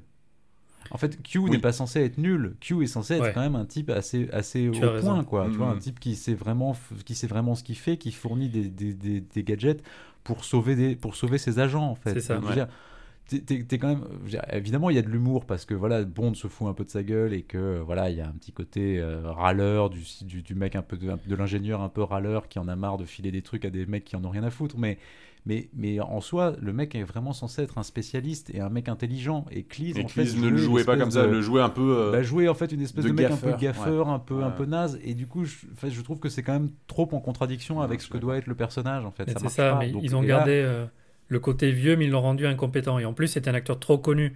Et là, Ouais. ils réinventent le personnage, mais en, en- en le, tout, tout en le, tout en restant très compétent, mais en le faisant plus jeune. Et avec un acteur moins connu, même s'il a fait quelques trucs, Ben Whishaw, mais c'est pas un acteur Ouais, hyper oui, célèbre. Oui, oui, on l'avait déjà mais vu par-ci, oui, c'est pas une par-là, mais c'est pas encore une star, bien sûr. Mais, mais du coup, voilà, et je trouve qu'ils ont pris le bon, le bon truc. C'est-à-dire que que doit être Q dans notre époque bah, Évidemment, Q, c'est un geek. Forcément, en fait. Ça, ne ça. Peut être, ça ne peut être que ça aujourd'hui. C'est un, un- un petit génie de l'informatique qui, Mhm. qui, qui, qui gère Alors, tout ça. quoi, petit et génie de l'informatique, il fait quand même quelques deux gros. Enfin, il fait, il fait quand même une bonne, des bonnes grosses boulettes Bon, après. Mais bon, après. on, euh, on y viendra, mais oui, oui, bien sûr. euh, et donc ouais. la direction Shanghai. Donc, direction Voilà, direction Shanghai. pour, euh, pour il arrive à retrouver la piste de Patrice, qui donc se dirige vers donc un gratte-ciel pour pouvoir se mettre en place. Donc James le prend en filature et, et monte euh, dans une séquence qui est plutôt bien réussie où on le voit en fait euh, sauter. Enfin, moi je l'aime bien cette séquence où il saute derrière le l'ascenseur que, euh, que Mm. Patrice vient de prendre euh, pour monter euh, pour monter avec lui. Exactement. Et, et d'ailleurs, toute cette scène est magnifique. hein. De toute façon, toute la scène Oui. dans le dans le Ah bah là, c'est l'heure de gloire de Roger est- est Dickens. Sublime. Bah bien sûr, c'est sublime ce qu'ils font. Enfin voilà, c'est alors. Et Oui, alors, ça commence dans le hall d'immeuble avec des reflets, enfin, etc., etc., dans les ascenseurs, etc. Mais surtout quand il arrive à l'étage et il commence à se battre. Donc Patrice voit est que alors que Patrice se met en place pour tuer quelqu'un de l'autre dans un autre euh, en face dans un autre immeuble. en face, ouais.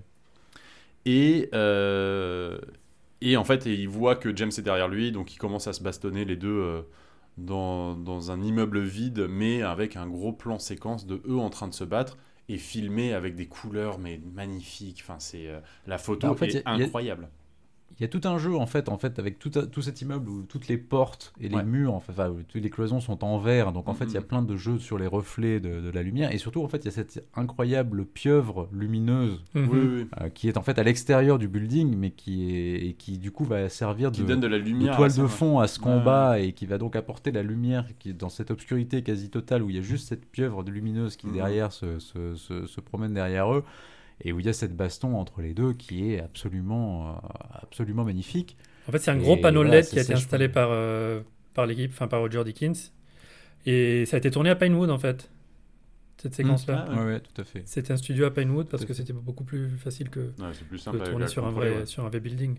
Mais non, mais c'est, c'est... tu ne vois en fait que les silhouettes de deux hommes en train de se battre, c'est, euh, c'est exceptionnel à vrai dire. magnifique. Avec les coups de feu qui partent et tout. Enfin, Ouais. c'est, c'est vraiment. euh, non, c'est très très beau. Alors, juste avant, on l'a pas dit, mais Patrice, en fait, avait quand même rempli son contrat. Oui, oui, il a quand même réussi donc à tuer faire quelqu'un en face. Oui, tout à fait. Il a tué Donc quelqu'un. en face, il, y donc- avait- il trouve- Donc en face, oui, il y avait quelqu'un qui était en train de- d'assister. Alors on lui montrait en fait un tableau de Modigliani euh, en, face de, en face de lui. Euh, donc c'était apparemment une, je sais pas, une, une collectionneur d'art qui devait euh, venir pour acheter un tableau. Et en fait, Patrice devait tuer le mec qui devait. euh, Ouais, moi c'est un tableau, peu la partie où je comprends pas trop ce qui se passe en fait, c'est-à-dire. Non, mais c'est pas grave. Il y a une femme. Ouais, mais c'est pas grave. Oui, non, mais c'est pas, c'est pas, très grave. bien sûr. et alors, d'ailleurs, petit fun fact aussi, c'est que le tableau de Modigliani, ça renvoie aussi à, à Au c'est un tableau petit de- clin d'œil à la saga, Ouais. puisque en fait, c'est un tableau qui a été volé au musée de, bah, à Paris, d'ailleurs, hein, au musée d'art moderne à Paris. Ouais. Et ce qui est donc un petit clin d'œil aussi à Docteur No, où on avait ce, ce tableau volé de, de Goya qui était dans, No, ouais. de, Dans l'antre de Dr. No, voilà. ouais. Donc, euh, Tout à fait. donc petit clin d'œil. Et donc dans cette pièce où il a tiré donc sur le, le mec, il y a une jeune femme euh, très jolie Mhm. qu'on voit. Et une fois que Bond aura tué Patrice et qu'il l'aura foutu par la fenêtre, euh, il va jeter un coup d'œil à l'immeuble en face et la fille est en train de le regarder. Voilà. Et donc on va avoir un, un gros plan sur cette fille. C'est ça. Donc On va ouais, la, baston, ouais, la baston se termine avec donc Patrice qui tombe de l'immeuble, James qui essaye de le retenir pour dire pour qui travaillez-vous? Et Oui, évidemment euh, il tombe. Et en fait là du coup quand on voit quand on voit Patrice tomber et mourir du coup parce que c'est quand même assez haut. euh, James est énervé pour une fois de, de voir quelqu'un, enfin des, des- de, de- quelqu'un, quelqu'un qui dont il devait, devait trouver, devait récupérer de l'information, il meurt et là il est genre putain, fait chier là, et qu'il n'avait pas Ah oui, fait là, vraiment en dans Casino Royale et, et Quantum of Solace. Parce qu'il a maintenant de la bouteille. Voilà. Et donc il va fouiller dans les affaires de Patrice, donc dans sa valise où il, il avait son flingue, et il va tomber sur un jeton de, de casino. Oui. Et c'est un jeton de- du casino de, de Macao. Tout à fait. Donc euh, voilà, et donc c'est ce qui va lui donner l'idée d'y aller. Et pendant ce temps, eh ben, il se trouve que la liste des agents de l'OTAN A été est dévoilée. divulguée sur YouTube. Oh merde Oh zut alors Enfin, en tout cas, il y a cinq premiers noms de, de Voilà, ces agents de l'OTAN, de la liste YouTube, qui a été euh, volée. Voilà, et donc euh, ils sont, ils sont, leurs noms sont divulgués. euh, voilà, et donc ça, c'est évidemment, ça craint un peu pour, pour, pour les services secrets. Euh, et donc Bond va aller donc euh, bah, à, ce- à Macao. euh, et on va frapper à la porte de son hôtel et c'est bah, Monet Penny qui, qui vient le voir et pour euh, un peu en, en- en backup pour justement euh, aller à ce casino à Macao. Donc c'est M qui l'envoie. Ouais. Et il va y avoir une petite tension entre eux. Alors Oui, là, fait. justement, je voudrais votre avis. Que Oui. se passe-t-il entre Monet Penny et Bond ce soir-là? Ah Est-ce qu'ils ont couché ensemble ou pas? Ah bah est-ce que... oui, parce que c'est, jeu, on sait mais pas trop en fait. Mais c'est mais et c'est ça qui est brillant, c'est qu'on te ne on te ne on te on ne te le montre pas. Et Ah non. et en fait toute la tension entre Moneypenny et Bond qui avait déjà dans on va dire euh, les premiers James Bond avec Sean Connery, c'est toute cette tension. On ne sait pas s'ils ont déjà euh, couché ensemble ou pas. Et oui. Et, donc il y a quand même une de scène pas le montrer, c'est brillant. Donc en fait, Oui. la réponse, enfin je pourrais te dire oui et non, mais euh, les deux marchent très bien en fait quoi. Moi, je dirais Oui, non, bah, mais on sait justement, pas. c'est- On Ouais, sait voilà. pas, mais tu vois, il y a quand même une scène assez sensuelle où en fait elle le rase et donc où elle est très proche de lui et on sent qu'il y a quand même une tension Ouais, ouais, entre bien eux. sûr.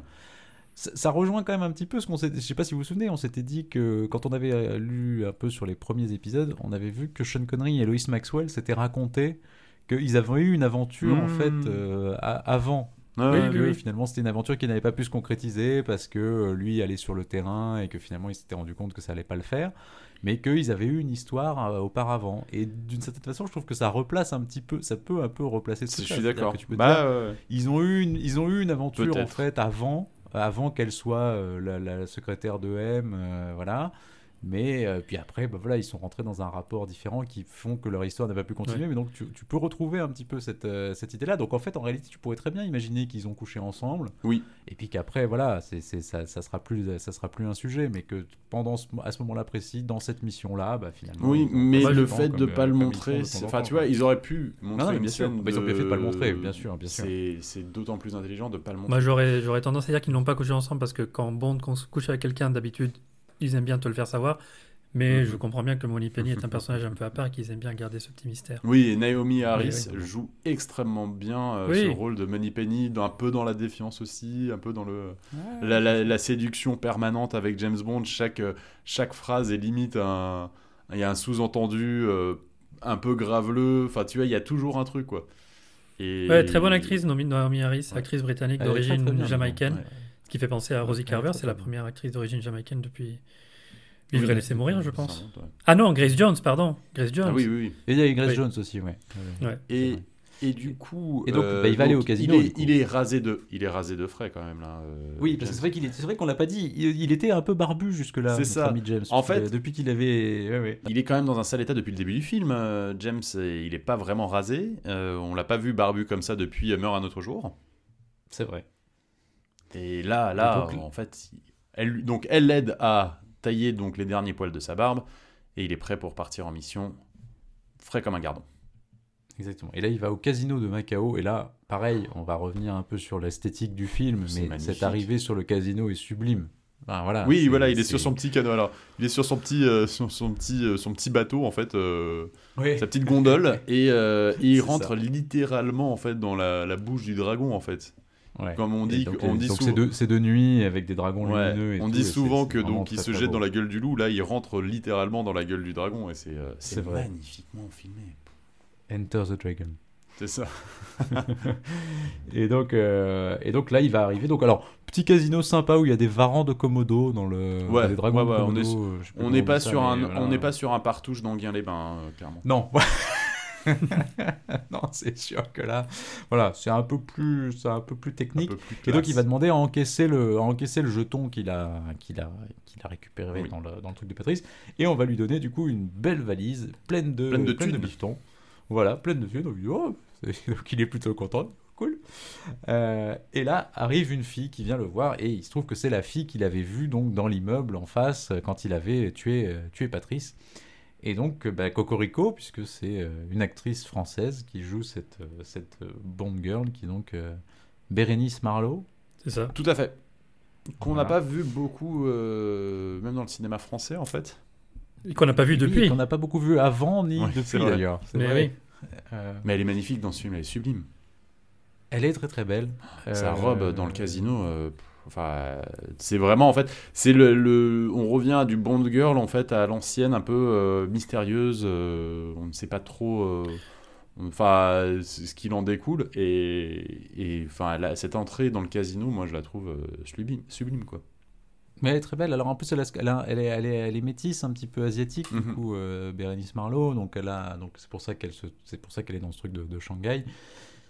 Et en fait, on va comprendre. Donc Bond va lui dire qu'il veut rencontrer son, patron. Et en fait, il va comprendre dans leur échange que, euh, en fait, cette fille-là, elle est plus ou moins captive Mhm. euh, de, ce, de son patron, euh, qu'en fait c'est une jeune fille qui a été, qui a grandi apparemment dans des bordels euh, de, de Bah, Shanghai. dans le trafic, euh, Voilà, le trafic donc, d'enfants de et le Macao. trafic de sexe de, de Macao. Exactement, C'est donc elle, est, Pas elle est fun. tra- elle est- donc elle est tatouée dans ce dans- et donc en fait on comprend que son patron l'a sortie de ce, de ce truc-là, mais qu'en fait il a depuis sur elle une emprise, une emprise énorme dont elle a du mal aujourd'hui Mhm. à se à se défaire puisqu'on voit qu'elle est surveillée puisqu'en fait il y a des gardes du corps qui la surveillent euh, étroitement donc elle est euh, finalement encore d'une certaine façon euh, prisonnière. Donc Bond va lui dire bah écoutez je si vraiment vous avez besoin d'aide moi je peux tuer votre boss si vous me conduisez si vous me conduisez Sympa à, à le lui. James. Et elle lui dit bah écoutez, mon bateau part ce soir. Ouais. Si vous arrivez à survivre aux mecs qui vont essayer de vous tuer dès que vous allez sortir. C'est ça, si vous, voyez les mecs là-bas, ils vont vous tuer. Voilà, c'est ça. Donc si jamais vous y arrivez, on sait jamais, vous pouvez venir, mon bateau part à telle heure, il est sur tel quai, de trucs. Alors, je sais pas ce que vous avez pensé de cette scène entre les deux. euh, parce que, en fait, moi j'aime bien cette scène, je la trouve très étonnante. En fait, je... Bérénice Marlowe, en fait, elle a un truc très, euh, très surprenant parce qu'en fait, elle joue à la fois quelque chose où elle se veut jouer une femme très sûre Ouais, d'elle, ouais, parce la- qu'en plus, elle, essaye de, côté mon- très- de, de booster sa confiance, mais en fait, Exactement, derrière. parce euh, que- et parce qu'en plus elle a cette peur. beauté et ce- cette tenue qui fait qu'elle a un truc tu vois très Mhm. impressionnant en soi et voilà et en même temps elle a une espèce de, de, de fragilité avec euh, de temps en temps sa voix Ouais, qui je trouve se Qui chevrotte un petit peu, peu, oui, c'est voilà, c'est vraiment C'est vraiment le bout de la lèvre qui, qui, qui, qui, qui vacille un petit peu. Mais elle joue très bien la, Ouais. la femme Ouais. qui veut jouer une sorte de femme mystérieuse, femme fatale, mais qui en fait a très très peur et qui est, et qui est hyper angoissée en fait.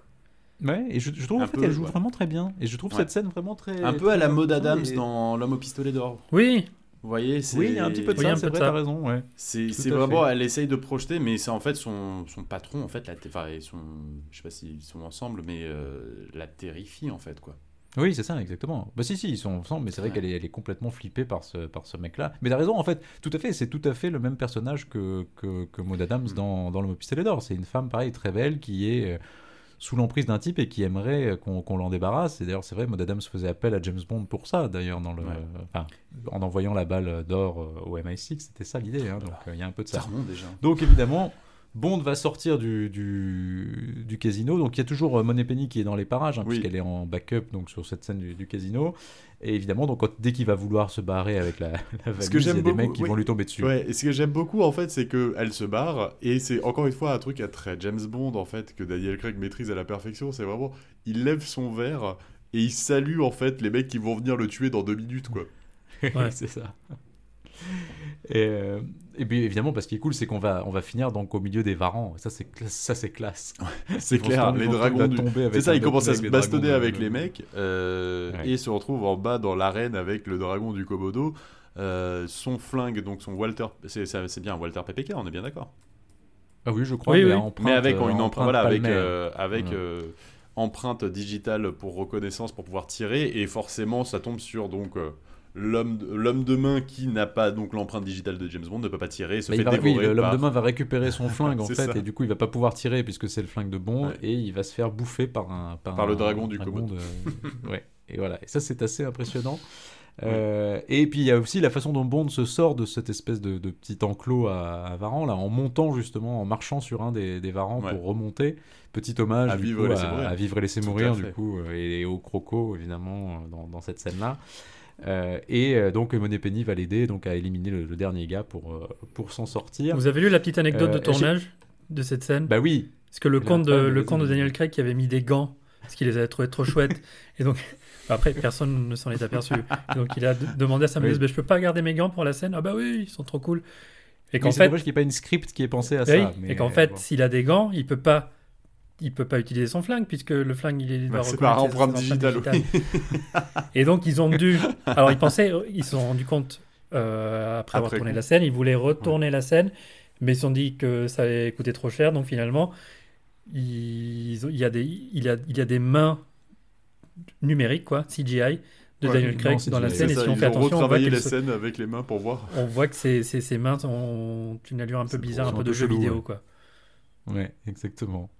Oui, oui, je sais pas. C'est un peu le petit échec de quelqu'un n'a pas- Skyfall. n'a pas pensé à ça. Ouais, c'est ça, ouais, c'est le petit euh, faux raccord. euh, que franchement, j'avais même pas vu moi au cinéma. mais bon. Non, non, bah non, non, Ah, franchement, non, non. si tu le sais pas, ça se voit pas. Ouais, hein, ça se voit pas si, si tu y fais attention, tu fais gaffe. Mais, mais d'ailleurs, c'est la deuxième fois hein, que, que Craig euh, refait des trucs sur ses doigts en CGI, puisque quand il était dans la douche euh, avec Eva Green, Ah oui, Et qu'il lui fait les doigts. les doigts de la Ah oui, c'est vrai. il enlevait des doigts.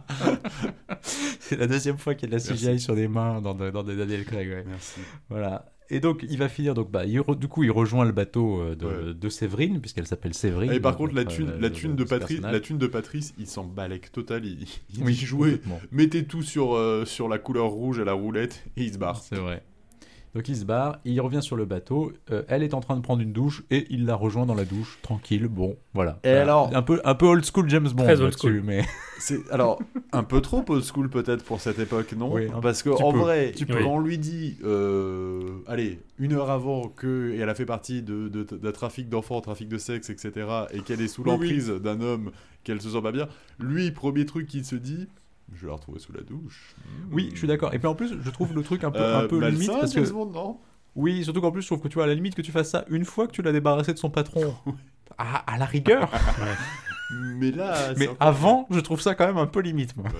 C'est clair, c'est très très limite, peu- c'est pas très. Surtout surtout qu'en surtout qu'en c'est plus, pas très- techniquement, il va, il va, il va un peu la planter sur le contrat quand même. On, va- on y arrive, mais Ouais, ouais, ouais. ouais. c'est- elle se fait un peu avoir dans l'histoire. Oui, totalement. Voilà. Et donc, il a, il- elle a- ils vont arriver donc sur, le, sur ce bateau. Donc, ils vont arriver sur une île en ruine. Euh, Oui. Une île qui est hyper impressionnante, qui est une île qui existe vraiment. Ouais. Qui est une île qui s'appelle l'île Ashima, qui est au sud-ouest du Japon, pas très loin de, de Nagasaki, et qui est une île donc qui était un endroit où il y avait des mineurs de, de charbon, je crois en fait, euh, pendant des années, et qui a été désertée euh, au milieu des années 70. Et du coup, en fait, c'est une île qui est vraiment à l'abandon, mais où il y avait des vraies constructions de des immeubles, enfin des, des trucs d'habitation, et qui ont été abandonnés depuis, euh, depuis 40 ans, du coup, à l'époque, puisqu'on a, euh, voilà. Et donc, c'est une espèce d'île en ruine avec des bâtiments en ruine qui est hyper impressionnante. Et alors, on va le dire maintenant, parce qu'on on va y revenir plus en détail après, mais je trouve que déjà cette île fait penser un peu à Inception. Il y a Ah un oui. petit côté. En Non, mais ça fait penser aussi à tous les méchants qui, qui habitent sur une île dans les films de James Bond. Hein. Oui, oui, Scaramanga, Dr. No. Oui, c'est ça. bien sûr. On est quand même sur du, on va dévoiler le grand méchant sur son île un peu, euh, Bien sûr. un peu caché. C'est très James Bondien en fait. Bien sûr, mais je trouve que l'île, en fait, le décor de l'île fait un peu penser, tu sais, à Inception avec les, Ken Watanabe les- à la fin, ouais. tu sais, Oui. quand Ah t'as ouais. tous les, t'as tous les, les, les- les bâtiments en ruine justement qui sont dans le, dans le, dans les, quand ils, quand ils vont avec Marion Cotillard et, DiCaprio là, qui sont Mm. dans leur, dans leur espèce de, de paradis perdu qu'ils ont. Ouais. Euh, et donc Bond va se retrouver donc ligoté dans une grande salle. Et là, il y a un ascenseur qui descend, et donc on est sur un plan, on est sur un plan fixe, et donc on a Bond en premier plan de dos, assis sur une chaise, Ouais. et on a au loin un ascenseur qui descend. Ouais. Et en sort un homme qu'on voit approcher et qu'on ne voit pas en fait au début, euh, puisqu'il est, il est vraiment loin, et qui va commencer à nous raconter une histoire sur les rats et les noix de coco. Génial. C'est en vrai, en vrai cette scène. Donc on, on a Raoul Silva, donc le grand méchant, euh, interprété Mais- mani- mais de manière euh, époustouflante par Javier Bardem, qui s'amuse. Et toute cette scène d'intro, elle est Ouais. exceptionnelle parce qu'en plus c'est Ah un plan séquence. On le voit s'approcher petit à petit. On voit pas où il va en venir avec son histoire. C'est, euh, c'est Enfin, c'est il y a une telle tension dans cette scène. Enfin, elle est magnifique. C'est la meilleure présentation d'un méchant de James Bond, peut-être ever, peut-être ever pour moi. peut-être ever, mais en tout cas de- une, des, une des meilleures, c'est vrai. Et donc on va le voir. Et donc il va raconter une histoire de rats et de noix de coco. En gros, comment tu fais pour te débarrasser de rats sur une île? Donc euh, tu leur, tu les, ils aiment bien la noix de coco, donc tu mets un tonneau avec des noix de coco. C'est ça, ils rentrent euh, tous un dedans, et puis après, ils ils peuvent peuvent- rentrer mais pas ressortir. Voilà, ils se bouffent en entre fait, eux. et il ne reste plus que deux rats à la fin, mais sauf que ces deux rats maintenant ont le goût du rat. Et donc s'il y a des nouveaux rats, ils boufferont des rats et donc tu seras éliminé. Il n'y aura plus jamais de rats sur ton île.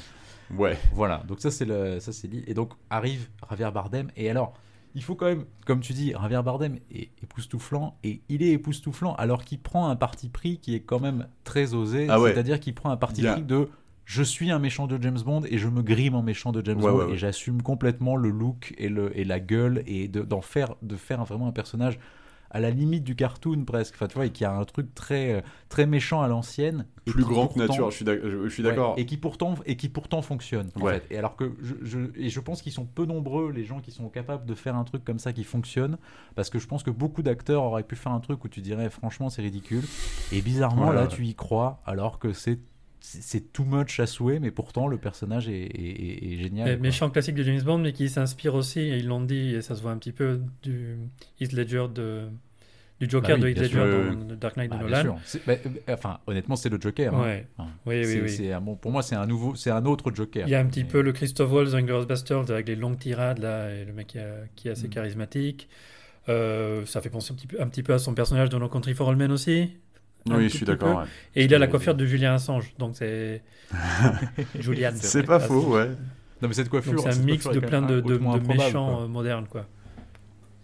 Oui, oui, il est peroxydé blond. euh, Enfin, c'est, euh, il a Non, une et, puis, et, dégaine. puis, il y a, et puis il y a quand même ce côté hom- ouvertement homosexuel qui est quand même, Oui, qui est quand même aussi. très drôle aussi. Oui, et oui, qui, oui, oui. qui rajoute un peu. Et puis avec cette espèce de scène hyper de, de tension entre les deux où, génial. il lui remet un peu son col, où il lui touche les cuisses. Enfin, il y a, Fait, vous essayez de vous souvenir de votre entraînement. Qu'est- Qu'est-ce qu'il faut faire dans ce genre de situation?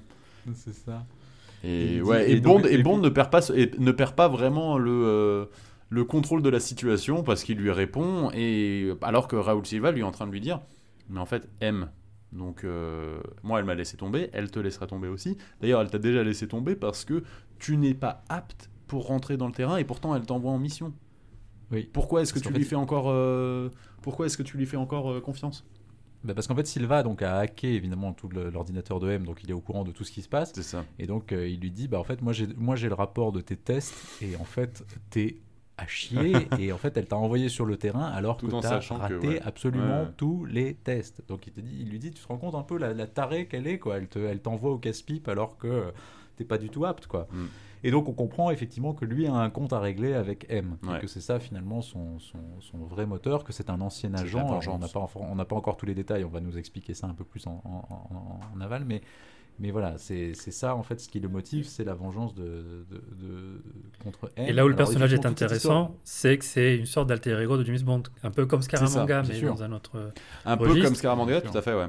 Mais c'est un ancien agent, c'est en fait c'est ce qu'aurait pu devenir James Bond C'est ça. si, Exactement. si ça avait si ça avait tourné encore plus mal que ça n'a tourné pas pour lui au début du film. Avec, enfin, Bond se fait tirer dessus par M au début Alors, du film. Oui, enfin, en fait, la différence, c'est que. euh, Enfin, ça, ça aurait pu tourner mal pour lui, oui et non, parce qu'en fait, on disait déjà que euh, Raoul Silva, avant même qu'il se fasse. Enfin, euh, qu'il devienne. qu'il qu'il vrille. Euh, qu'il était un peu mégalo, qu'il était en train de faire, euh, qu'il était en train de faire un peu yolo euh, dans ses missions. Oui, mais regarde, c'est un peu ce qu'on avait dit sur Quantum of Solace. Ouais, James Bond faisait un peu YOLO Ouais. sur sa mission, et en fait, il, fait ça un peu sur ses missions. Ouais. Et là, à un moment où il est lâché par M, c'est vrai que c'est un peu ce que ça dit, c'est que ça pourrait être un peu. Oui, oui, c'est vrai. Il Non, aurait non, très bien pu décider, bah, puisque, puisque vous m'avez abandonné, et voilà, il aurait pu mal tourner aussi. Et pourtant, Bond, quand il voit qu'MI6 est attaqué, revient. Alors qu'effectivement, Silva, lui, a décidé de partir justement vers le, dans la direction opposée et de devenir un opposant euh, voilà, au- à l'Angleterre et, et- et donc de devenir un terroriste. Euh, alors c'est une scène justement, enfin la scène entre les deux apparemment les a beaucoup fait marrer Ouais. justement sur, sur- sur toute cette tension homosexuelle Ouais, qui a beaucoup fait rire apparemment Bardem et Craig qui ont beaucoup ri pendant cette scène. Mais ça marche très bien et d'ailleurs Bond en fait à un moment lui dit mais attendez mais parce que Bardem lui, lui, Mm. lui fait un peu genre il faudrait peut-être que vous essayiez de nouvelles choses Monsieur Bond et, et Bond lui répond en gros mais qu'est-ce qui vous fait croire que j'ai jamais essayé ça? C'est génial. il y a tout un truc Ah, une Tu te- Mais en fait, c'est croire ça que James Bond a une Bah, peut-être bi, peut-être qu'il est bi, James Bond. on Moi, j'y crois pas du tout, mais il le fait euh, en mode blague. quoi. Non, mais c'est drôle. Ouais. C'est drôle. En soi, c'est drôle. Et donc, apparemment, Craig et Bardem qui se sont bien entendus, notamment autour du rugby, puisque c'est leur grande Oui. passion commune, apparemment. Parce que Bardem, alors qu'il est espagnol, Ouais. est un grand fan de rugby, qui a pratiqué le rugby. euh, J'aime bien que tu commences voilà. la phrase par alors qu'il est espagnol, genre clairement, vous savez que bon, les, non, espagnols, pas, leur, euh, c'est pas leur truc. Comme il est espagnol et qu'il aime le rugby, bah, il a joué en équipe d'Espagne. En équipe d'Espagne jeune. Parce Ah oui, que, parce que bah, c'est-à-dire que. il y en a que je ils pense sont que 15 c'est à aimer le rugby en Espagne. Donc voilà, forcément, Bah, c'est ça, tu vrai que le déjà, tu connais le mot être- rugby, t'es déjà présélectionné pour. euh, Je suis d'accord, c'est vrai que chez les jeunes, où tu aimes le rugby, tu fais partie des sélectionnables. Oui, c'est vrai que c'est. Voilà, et donc, euh, bon, voilà. donc ils vont sortir de cette, de cette salle, il va, il va le libérer, il va lui enlever ses liens. Et là, on va arriver donc sur cette île, on va se balader dans cette île. Et quelle est la musique qui passe en fond? C'est Charles Trenet. C'est Charles Trenet. Mhm. C'est le petit, le, petit cœur qui, Trenet. le petit cœur qui fait Euh, boum. Exactement. Très étonnant comme choix Oui. de, de- de musique d'ailleurs, mais c'est assez surprenant d'entendre sur cette île déserte euh, Oui, en ça. ruine euh, Charles- la voix de Charles Trenet qui, qui s'élève comme ça dans, dans le truc. C'est sur un phonogramme ou sur, enfin, sur la... Ouais, plus, c'est sur, sur, un, un, un vinyle. ouais. ouais. Et- Et, et donc ils vont, ils vont retrouver Séverine, euh, qui du coup elle a passé apparemment un mauvais quart d'heure puisqu'elle a été Mhm. bien, bien tabassée Ouais. apparemment, et donc elle a été ligotée.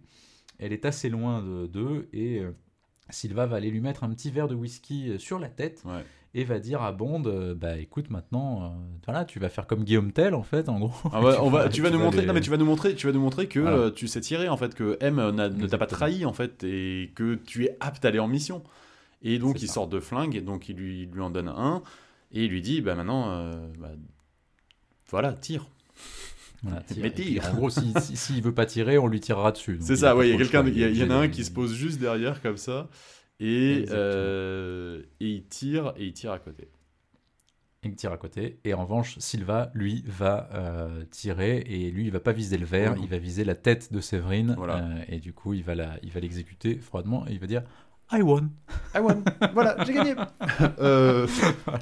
Celle qui a pas gagné, très- par très- contre, c'est Séverine, quoi. Par Ah contre, oui, Bond Girl euh, rip, Ouais. rip Séverine, putain, la pauvre, Ah quand oui, même. Séverine, elle aura pas. Alors, elle une aura demi-heure à l'écran, euh, gratinée quand même. Ouais. Ouais, parlons de James Ouais, Bond, girl française. Elle, est, elle a un tout petit rôle, mais elle est quand même plus mémorable que Olga Kurylenko et la future Bond Girl Léa Seydoux. On est d'accord?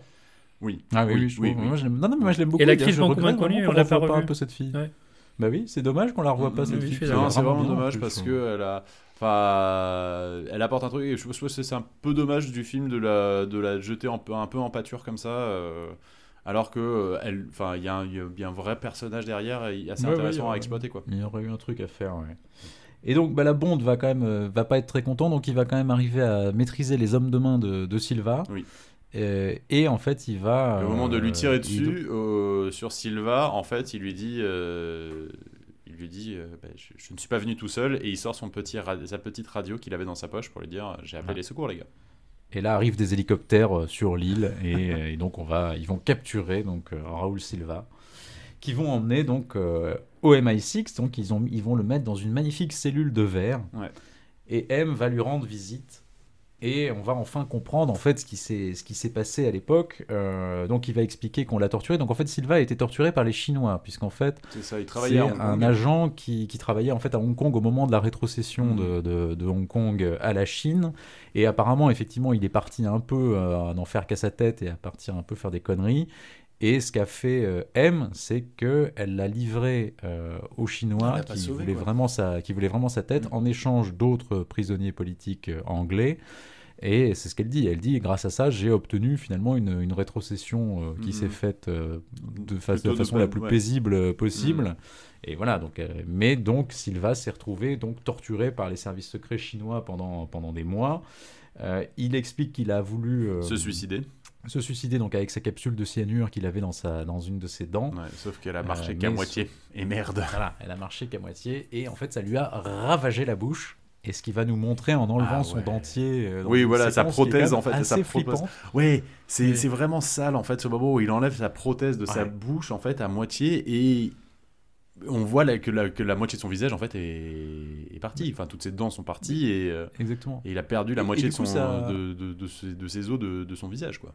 Ouais. Et en fait, justement, ça- on revient sur, un peu sur Batman, c'est-à-dire que là, il y a un côté Joker, voire même un côté un peu double face. Enfin, il y a, Oui. il y a un truc euh, vraiment, je trouve, de méchant de Batman, face, avec ouais. des, espèces de tares physiques un peu, euh, un Ouais. peu, un peu Mais, flippantes comme mais les, ça. tar- et- les, les- les méchants avec des tares physiques, ça fait longtemps que James Bond les fait aussi. Donc c'est un peu euh, un rappel aussi à cette, euh, à cette, cette époque-là. quoi. Oui, bien sûr, bien sûr, bien sûr. Mais je trouve que, mais je trouve Ouais. que bizarrement dans l'image, il y a un truc plus Batman Oui. que, que que James Parce que c'est encore plus peu. flippant. Ouais. Bah, en fait, entre Batman et James Bond, finalement, on n'est jamais Oui, très bah. très loin parce que. Non, non, mais bien sûr, il y a des points communs. Et d'ailleurs, ce, ce film en est la, la- la- une des meilleures Ouais. illustrations, d'ailleurs. Mais on va y revenir encore un peu plus après. Mais voilà. Euh, donc, Q va, dans- pendant ce temps-là, Q essaie de se brancher sur Mhm. l'ordi de, de- de Silva, sur tous les ordis qu'ils ont trouvés sur, euh, sur l'île euh, en question. Et pendant ce temps-là, en fait, M est en train, elle, de comparaître euh, devant une commission qui, justement, étudie, un peu ses- Oui, ses- c'est- ses- bah, tout ce qu'elle a merdé bah, sur cette histoire de, de liste d'agents de l'OTAN, euh, etc. Donc Q euh, galère pour casser le, le code et tout ça, et ils vont finir par rentrer un code dans l'ordi de Silva. Et sauf qu'en fait, ce code, eh ben, ça va hacker le MI6, en fait. Et surtout, ça va avoir pour effet d'ouvrir toutes les cellules qui sont dans, dans le truc. Ça ouvre toutes les portes, toutes Ouais. les cellules, tous les machins. Et donc, quand Bond voit des, des, des portes qui s'ouvrent dans la pièce où ils sont, on se dit « Oh, merde !» Et là, il court vers la prison et la cellule de Silva. Et évidemment, Ouais, Silva Silva s'est s'est échappé. échappé. Et en fait, moi, c'est vraiment, c'est pour moi, c'est un peu le, le péché de, de ce film. C'est euh, c'est à partir de là, en fait, où on est un peu dans le. Enfin, Q, euh, t'as branché quand même l'ordi de, de Raoul Silva, alors que tu sais que c'est un méga hacker dans la base de données du MI6. Et après, tu te dis, oh merde, il y a un virus qui s'est infiltré dans, dans notre réseau. Faut quand même pas être fut-fut, quand même, quoi, là. Eh, je sais pas. Ouais, mais ouais. bon, après, moi, moi au-delà de ça, tu vois, ce qui me dérange peut-être un peu. Enfin, voilà, c'est peut-être. Peut-être que sa base virale, peut-être que sa base virale n'était pas à jour. euh, N'était pas mise à jour, c'est ça. Le, le, le Avast, le Avast n'était pas bon. C'est ça. Ça existe encore, ça? Mais non, je sais pas. Mais en tout cas, non, mais ce que je veux dire, c'est que moi, c'est peut-être le seul défaut que je verrai au film. Mais C'est c'est pas un vrai défaut en soi parce que ça ne Ouais. dérange pas, ça ne, ça ne gêne pas le film. Mais c'est peut-être effectivement cette structure un peu trop parallèle à, au Dark Dark Knight, en bah oui. fait. Le Joker qui fait exprès de se faire sûr. capturer, C'est qui a le tout Joker qui prévu. fait exprès de se faire capturer et qui ensuite fout le bordel. Donc c'est vraiment la même, le même schéma. Donc après, ça fonctionne dans le film, donc on peut pas vraiment dire que c'est. Oui, ça fonctionne. Non, mais oui, oui, t'étais embarqué dans voilà, le truc. Pour moi, c'est peut-être la seule limite de Skyfall. Mm. Pour moi, elle est peut-être là. C'est qu'effectivement, c'est un très bon film, mais c'est un, c'est un bon film qui arrive en s'inspirant vraiment Oui, oui. Un de peu ce qui s'est fait sur les films. Mais de ils l'ont assumé, hein, Sam de Mendes l'a dit. hein. Oui, oui. Non, non, bien Mais je sûr, suis d'accord, c'est- un des défauts. C'est le, le défaut pour moi, c'est c'est peut-être ce petit manque d'originalité, même si après le film est très bien et qu'après il, il, est- il fait d'autres choses que Mm. The Dark Knight, hein, bien sûr, Ouais. mais évidemment c'est peut-être ça, son, le seul petit truc qu'on puisse le reprocher, c'est d'être un film qui, encore une fois, c'est ce qu'on s'est dit, hein, c'est qui suit un petit peu la tendance et qui n'est pas forcément créateur de tendance. Tout à fait. Et à cause de ça, il partage un petit défaut du Dark Knight, c'est le fait d'avoir un méchant qui est peut-être un peu trop fort. Un peu trop Mais c'est- intelligent qui a réfléchi Oui. à 16 coups Oui, oui. d'avance par, Ouais. rapport, euh, par rapport. C'est euh, à un peu too much, c'est pas, c'est pas très grave. Non, Oui. c'est pas- non, non, mais voilà, encore une Dans fois. un, c'est mauvais, pas très alors, dans, un mauvais, c'est- dans un mauvais film, euh, ça serait, ça, se- Oui. on, en- on lui en aurait tenu à rigueur. Tu as raison, ouais. Euh, Mais là, vu que c'est un bon film, on laisse passer peut-être. C'est vrai. Non, non, mais voilà, je suis d'accord. C'est comme c'est comme c'est bien fait en fait, c'est pas dramatique. Mais voilà, c'est juste, tu vois, quand on- comme on s'était dit, tu vois, à une époque, est-ce que James Bond est un film qui crée des tendances ou est-ce que c'est un film qui suit des tendances? Voilà, Mhm. donc, clairement dans celui-là, c'est un film qui suit la tendance. Alors, mais après, ça il, suit le la suit, tendance, il le mais- suit remarquablement bien. Donc, Alors euh, là, voilà. où, là où je suis peut-être pas forcément d'accord, c'est que ça suit la, ten- la tendance du. Enfin, peut-être en, inspi- en s'inspirant de, de Dark Knight, etc. Mais euh, pour moi, c'est le plus bondien des. euh, ça fait du James Bond pur et dur en fait. C'est-à-dire Oui, que oui, quand, oui. Casino Royale, quand Casino Royale fait du James Bond pur et dur, c'est que c'est dans son propre style. Quantum of Solace, tu sens qu'ils sont dans on veut imiter du Jason Bourne. Euh, Spectre, après, euh, c'est un peu le côté tiens, et si tout était lié comme dans Marvel? Bref, euh, je n'ai pas envie de dévoiler ce que je- tout ce que j'ai à dire sur Spectre, mais c'est- ils, ils essayent de faire de l'inspiration d'autres choses.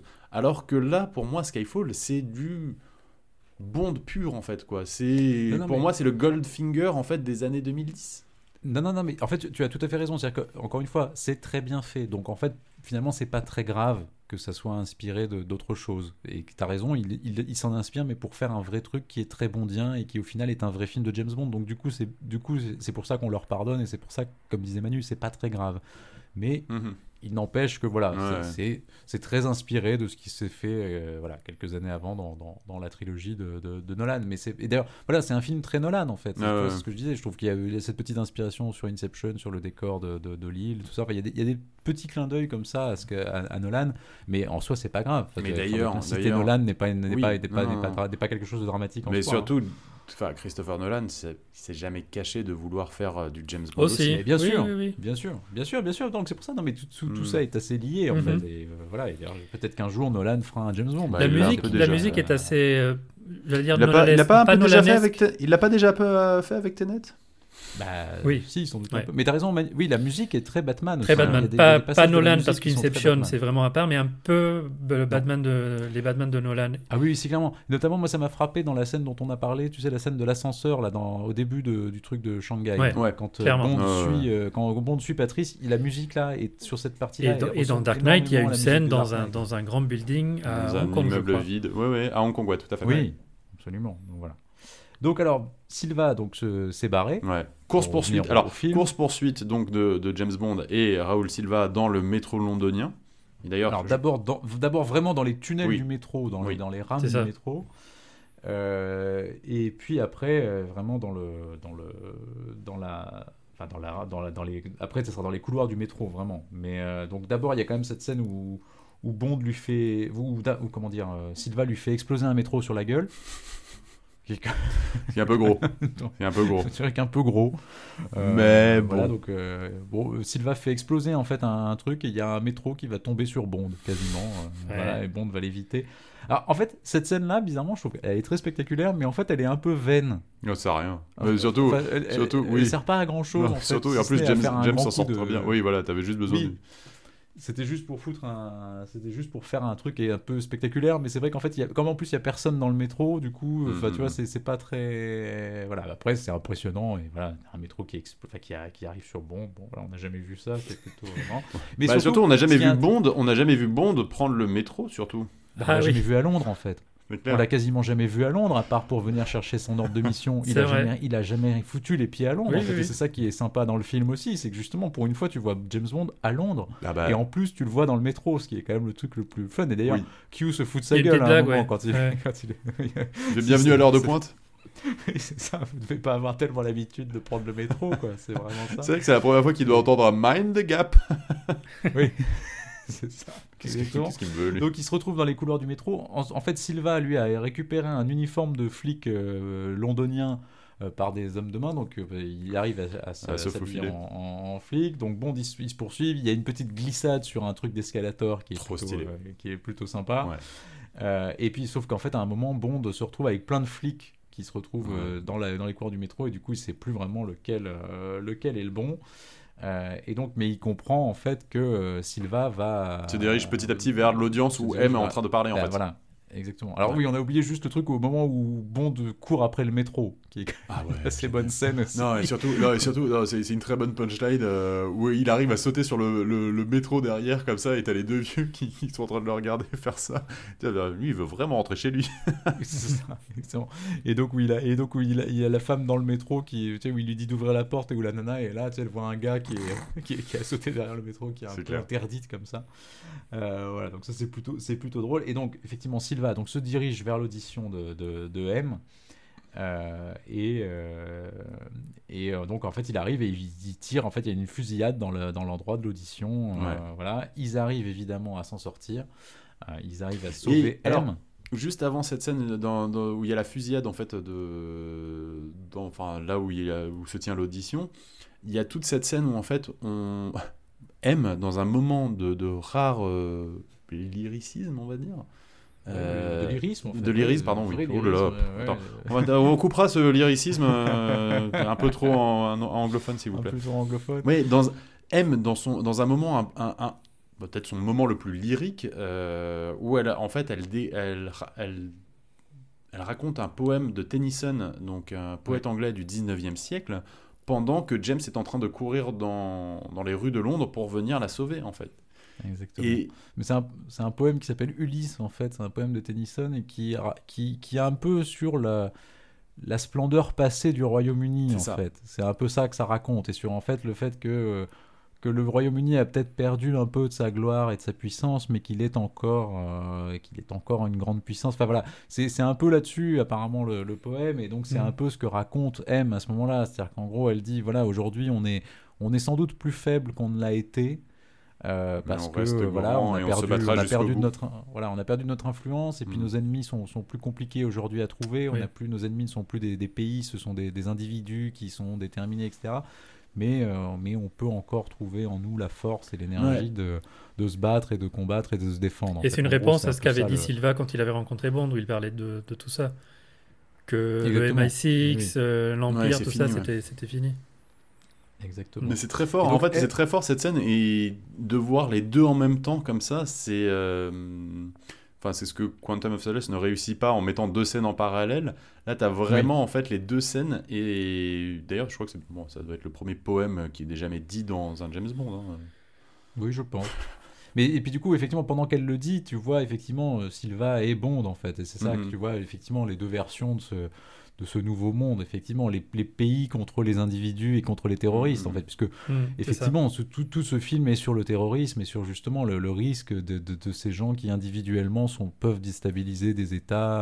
euh, voilà, d'ailleurs, enfin tous les tous les bonds de Craig d'ailleurs sont sur le terrorisme en Mhm. fait. C'est plus du tout des c'est pas du tout des films sur des sur des pays. Ce sont des films vraiment. euh, bah, d'ailleurs, ça rejoint d'ailleurs un peu Spectre, hein, c'est vrai. Mais si tu veux, ce sont vraiment des gens qui euh, qui, qui essaient de déstabiliser des États, mais qui ne sont plus des puissances, quoi, qui sont des, des- des individus euh, aux intentions euh, malfaisantes. Tout à fait. Mais Et, ouais, euh, donc, donc- on a cette fusillade donc dans la salle d'audition. Euh... Mallory se fait tirer dessus. Et on va comprendre d'ailleurs que Mallory n'est pas finalement le bureaucrate qu'on Ah, croit qu'il il est. a- il a un quand peu de même bouteille, quand plus un homme, Eh plus oui. un homme d'action qu'on le croit. C'est lui qui finalement sauve M Mhm. euh, de, la, de la salle de- d'audience. Euh, donc finalement, Silva rate son coup puisqu'il était venu vraiment pour tuer M et pour la tuer d'une façon de façon publique et pour que ça Mhm. soit vraiment retentissant et voilà donc il rate son coup ils arrivent à exfiltrer M Tanner en fait arrive à foutre M dans une, dans une bagnole du, du service il va pour prendre le volant et en fait la bagnole démarre avant même qu'il ait pu rentrer dedans puisqu'en fait c'est Bond qui est Ouais. au volant et qui décide de- d'exfiltrer M euh, pour, euh, pour la sortir de là Ouais.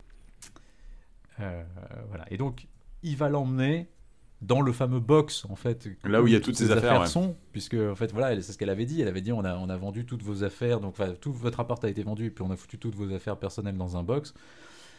Et évidemment dans le box eh ben il y a la Aston Martin. Et alors, c'est pas, c'est pas, la- alors voilà, petit problème de continuité, c'est pas l'Aston Martin qu'on a vu euh, dans Casino Royale qu'il avait récupéré. non c'est vrai C'est l'Aston la Martin euh, De Goldfinger. DB5. de Goldfinger. l'original, en en fait. Ah ouais, c'est la- la même plaque En fait- d'immatriculation. Euh, En fait, le problème, c'est finalement, c'est le problème de continuité, il est plus dans Casino Royale. C'est c'est bizarre, Ouais, c'est dommage que dans Casino Royale, ils aient pas mis la vraie. Ouais, en tu as fait. raison. Mais du coup, là, on, là, on retrouve la vraie de vraie, celle bah, de- avec de- le volant à de l'original. droite, avec euh, la, même, la même plaque d'immatriculation, euh, Et puis les gadgets. et puis les gadgets. Du Et- bon et fanservice, vrai- mais c'est c'est chouette. Ah, mais alors, je vais être très honnête. Oui. Le moment où la porte s'ouvre et qu'il y a la musique qui démarre et qu'on dévoile cet Aston Martin, pleuré. j'étais comme un enfant. Ah, non, alors, Ouais. que- non, alors, non, non, mais c'est. calmons-nous mais- peut-être pas non plus. mais j'étais mais comme un gamin. Tu te dis, oh putain. Non, mais t'as raison. Manu, c'est du fanservice, mais en même temps, c'est du fanservice qui est vraiment bien. Oui, Je- voilà. oui, voilà, oui, Si t'as un, truc, dire, en si fait, t'as et un voilà. truc de James Bond euh, à montrer et de, enfin, pour pour faire du fanservice, c'est l'Aston Martin, quoi. Non, non. Mais justement, et c'est vrai que par rapport à ça, tu vois, autant je trouve qu'on a pu reprocher, par exemple, au nouveau Star Wars de faire que du fanservice, Mm. autant ce film-là, Skyfall, je trouve fait du fanservice, parce qu'en plus, il réintroduit Q, il réintroduit Money Penny, il réintroduit... tu vois, il, re- il reprend vraiment des codes comme ça qui font partie du fanservice, forcément, mais ils sont vraiment introduits de manière intelligente, et du coup, c'est du fanservice, mais qui passe, quoi. Tu te dis pas... que c'est vraiment du truc donné aux fans pour, pour leur, juste pour leur faire plaisir et que c'est vraiment on, s'est dit tiens on va le foutre là on va le foutre là. Non c'est toujours ça sert l'histoire et c'est vraiment fait euh, fait de manière subtile quoi. Et ça c'est quand même la vraie force de ce film là je trouve. Oui, et donc ils partent pour prendre l'Aston Martin pour se barrer euh, et en fait euh, ne pas avoir de, de traces électroniques en fait, d'une certaine manière, essayer d'avoir Oui, le parce que la moins bagnole, de... évidemment dans l'Aston Martin il n'y a pas de il y a pas de GPS Ah il n'y a, y a rien pas grand-chose. hein. Mais l'idée, Ah, c'est pas qu'il n'y ait que. trucs, Oui. fait, mais pas- Mais pas des trucs euh, modernes, ouais. L'idée, Voilà. c'est que Silva soit le seul à pouvoir les, les tracer. en Les fait. suivre, Grâce oui, voilà, c'est ça. C'est laisser assez de petites miettes comme ça sur le chemin pour qu'il arrive à, à À retrouver leur signal. chemin. Et il y a une très bonne vanne quand même, je trouve aussi dans, dans la bagnole où t'as M quand même quand il part en bagnole et qui dit oui les suspensions sont un peu pourries non quand même? Et là t'as Bond qui ouvre le levier de vitesse Ouais. avec le truc de siège éjectable. fait- ne, me- ouais, forcez pas à, utiliser gros- ce bouton. En gros commence pas, commence pas. Très, très bien. qui, est plutôt, qui est plutôt bien foutu, je trouve. C'est pareil, Ouais. c'est assez drôle.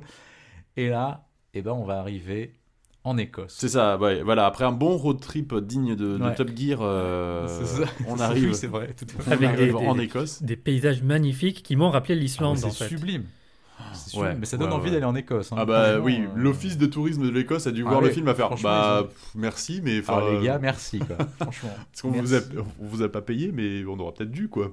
Ouais. Mm. Bah du coup merci Sean Connery hein, puisque on, oui. le rappelle Oui. hein, les origines écossaises de Bond dans, le, dans les fait. romans de Fleming Tout en fait, fait. viennent du, du, du, du fait que les premiers films étaient faits par Sean Connery et que c'est parce que Ian Fleming avait trouvé Sean Connery épatant qu'il a décidé de, de créer un background écossais à, au personnage de James Bond. Oui. Donc finalement on arrive sur les terres de Sean Connery en fait c'est vraiment ça le- retour aux sources.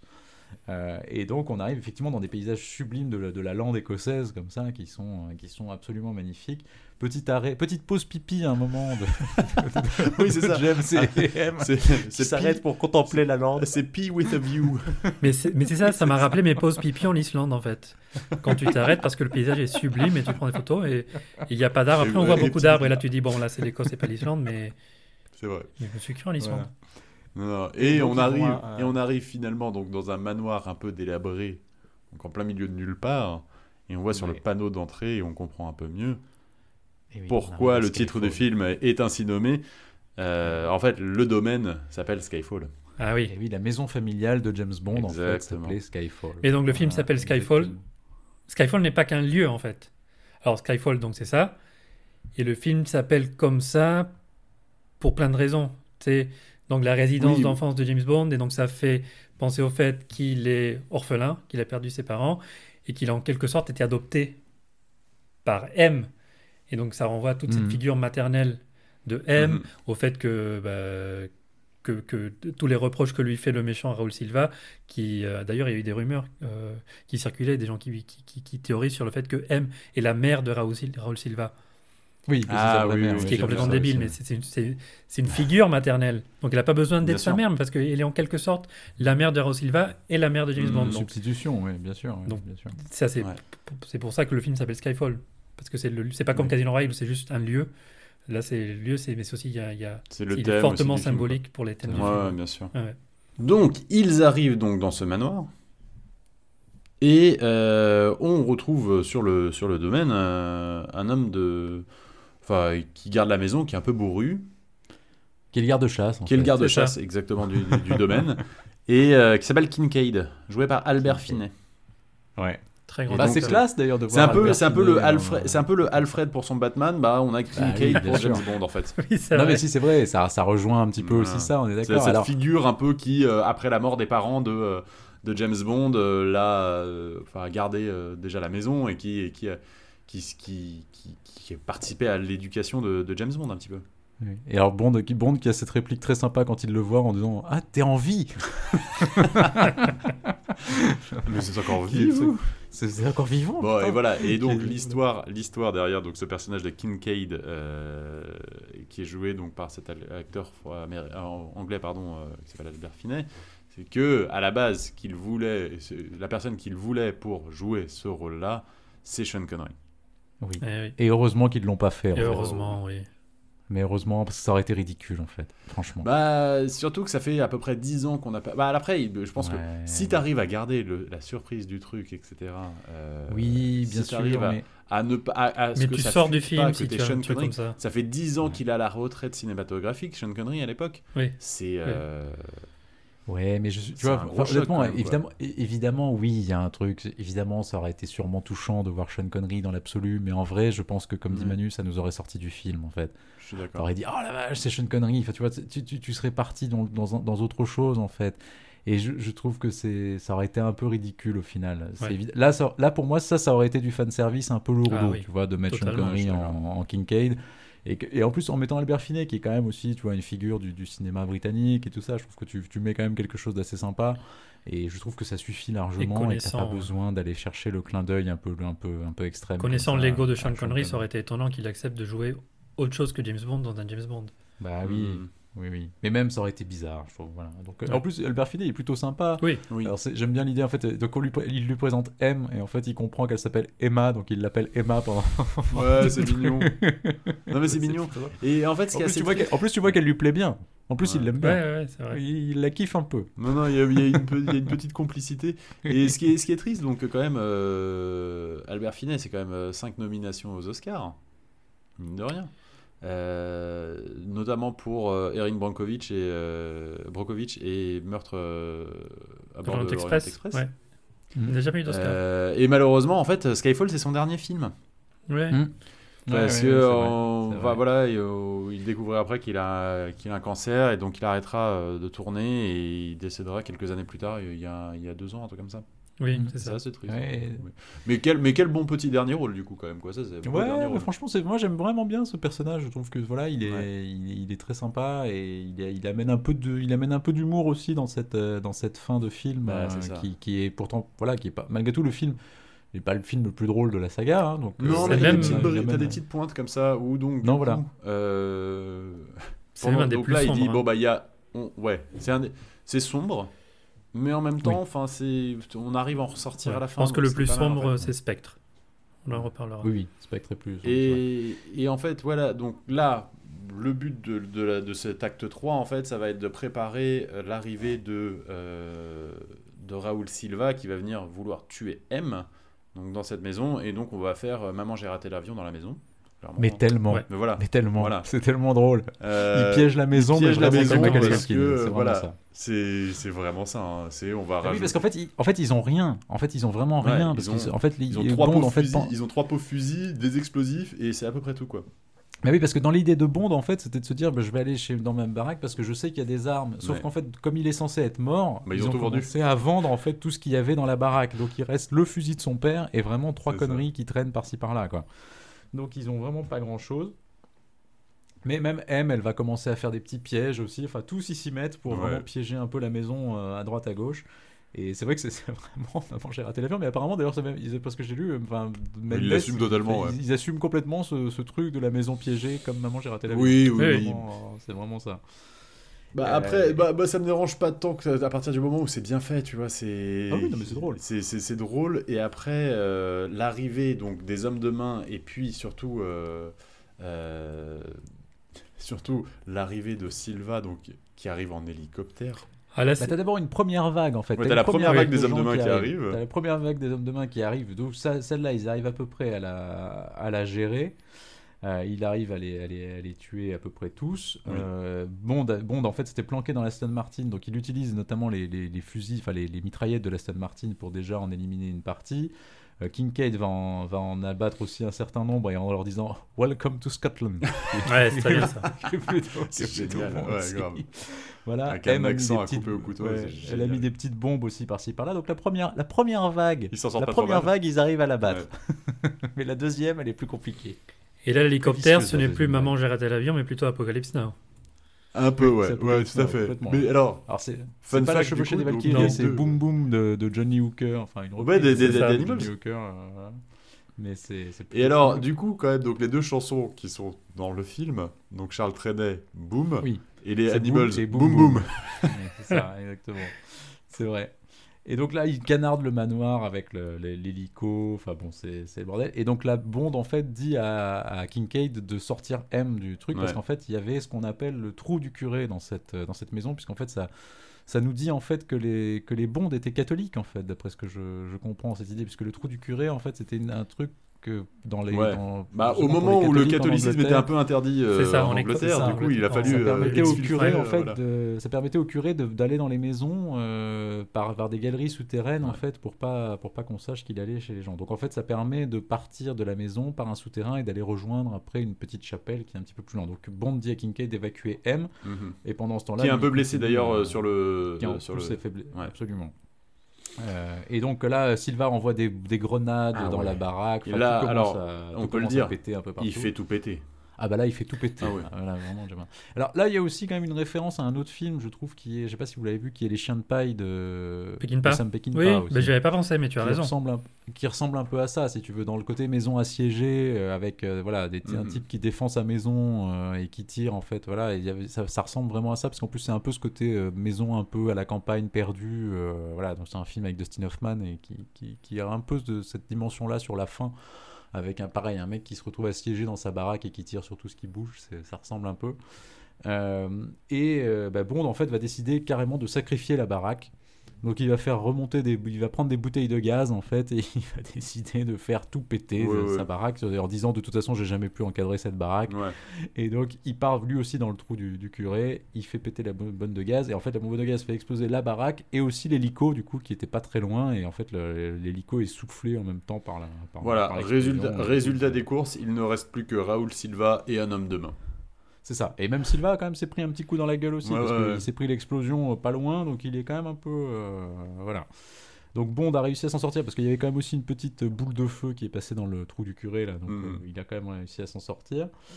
Euh, et en fait, Kincaid et M sont partis, donc il fait nuit hein, au moment Oui. où on est dans, dans le film, et donc Silva en fait aperçoit au loin la lampe torche en fait de Kincaid et, et M, et donc il comprend qu'il faut qu'il aille là-bas pour, pour, les, pour les récupérer.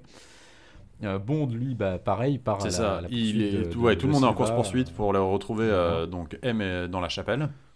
Euh, il passe, il essaye de prendre un raccourci en passant par un lac gelé. Euh, Sauf qu'en fait, Raoul Silva arrive au même moment et donc le fait tomber avec un homme de main dans le, le lac gelé. En fait, c'est même Bond qui décide de se faire tomber lui-même dans le lac Oui, ça, plutôt, ouais, que ouais. de se- plutôt que de se faire exécuter. En fait, C'est il ça. se dit bah voilà, je, je- il va me tirer Oui. dessus, donc puisque c'est ça, il, en fait, il prend la mitraillette de l'homme de main, Voilà. et il fait un cercle avec, enfin, il tire en cercle dans la glace, ce qui fait qu'ils vont tomber tous les deux dans le dans l'eau glacée et euh, Bond va arriver à Bah, ce qui rappelle, ce qui rappelle en fait, en fait, sa première, ce qui rappelle un peu sa première chute au début du film en fait. dans Exactement. cette Bah, chute ce qui dans l'eau rappelle- ce qui- et Mhm. du coup, Ce qui rappelle la le générique en fait Voilà. aussi, euh, enfin les images du générique, ça revient un clair. petit peu là-dedans, puisque euh, en plus on arrive bientôt à la chapelle avec les croix et tout ça, Mhm. donc vraiment on, on arrive en fait un peu à ce qu'étaient Au les climax, images ouais. euh, que nous a déjà un peu euh, distillé le générique au Et démarrage. Fredo, tu as raison Donc, de, tu as raison de rappeler qu'il faisait nuit parce que, enfin, la, la- la photo et le montage sont tellement, tellement forts qu'à aucun moment on est perdu dans l'action et dans ce qui Non. se passe. C'est Non, non, magnifique. C'est la nuit, mais tu comprends tout ce qui se passe. Ouais. Alors, en fait, ce qui est, ce qui est assez malin, c'est finalement parce qu'ils utilisent en fait le fait que la baraque est explosée et en fait le, le feu Mhm. de la baraque puissant, ouais. sert, sert en Mm. fait de, Ouais. de- de lumière à, à toute, la, à toute la scène finale Ouais, en fait et toute cette scène dans la lande et en fait il y a toujours cette espèce de, de- de lumière euh, jaune rouge dans le fond qui est en fait le feu qui est au loin et qui permet d'éclairer en fait toute, la, toute cette scène finale euh. Et qui est plutôt, Non, qui est c'est plutôt bien très, c'est- très intelligent en fait du coup. Voilà. Donc Bond arrive à s'en sortir. donc En même temps, est-ce qu'on a déjà vu un, fi- un film de Roger Dickens avec une mauvaise photo? Non, Non, non, non. Voilà. Et donc pendant ce temps-là, donc Silva arrive enfin à la chapelle, il retombe, donc il arrive vers, vers il retrouve M. Euh, Kincaid est là, mais donc il, euh, Kincaid a plus d'armes, donc euh, voilà. il- hein. et donc là, Silva veut essayer en fait de se suicider avec M, quoi. Il veut qu'ils meurent ensemble. euh, donc il veut qu'il se tire une balle, enfin il veut qu'elle lui tire une balle dans la tête et qu'elle s'en tire une aussi en même temps. Enfin voilà. bon, C'est ça, il dit bah voilà, c'est- pacte suicide, c'est. Voilà. euh, il est dans son délire. si et moi voilà, je meurs, toi euh, tu meurs aussi. Enfin, on y va ensemble, maman. Il y a un complexe d'Ipien quand même à traiter quelque Ah part. oui, qui est, oui, oui, qui est très très, très, très, très, très, très présent. Et heureusement, Bond arrive en fait et poignarde, euh, en lance un couteau dans le dos de, de Silva. Et Silva meurt. Euh, c'est bien parce que Silva meurt nettement, je trouve. Enfin, tu vois, il n'y a Oui. pas de je meurs ouais. et puis en fait, Non, non, ouais, c'est- ah non, Enfin, voilà, un coup de couteau dans le dos, mais c'est un Oui. poignard dans le dos, mais ça marche. Mais voilà, mais ça marche. Et c'est bien, je trouve. Tu vois, ça- Oui. ça Bah, au début, tu crois qu'il va pas mourir parce euh, qu'il a l'air plus euh, emmerdé par le couteau que, que vraiment blessé. Oui. Mais après, oui, t'as as bien compris. Après, quand il tombe, tu dis ah oui, il est mort. Ouais. Mais au début, Bardem le joue très bien. Il dit oh putain, Bond. Oui, c'est. J'avais un plan quand même. Et là, on pense donc du coup que euh, James a gagné. Mais en fait, malheureusement, euh, les blessures de M sont trop profondes. Et oui. Et en fait, euh, il se rend compte que, vu qu'en plus ils sont en plein milieu de nulle part, ils n'arriveront jamais à l'hôpital à temps. Ouais. Ah bah, et qu'elle va, elle va y passer. Mais Et c'est super triste. Mais oui, bah, Elle meurt dans ses bras. Elle meurt dans ses Cette bras. Ah, scène, Bond- non Bond mais cette scène entre, bah c'est ça, c'est pour, enfin tu le vois, tu le vois, au- les larmes aux yeux, euh, enfin il perd quand même une, fi- une figure un peu maternelle hein, aussi, Ouais, complètement maternel. Mais- oui, euh, mais euh, mais surtout, enfin quelqu'un qui, enfin qui l'estimait énormément et qui le respectait tu énormément. le vois pleurer pour la première fois à l'écran depuis la mort de Tracy dans Service secret de Sa Majesté. Oui.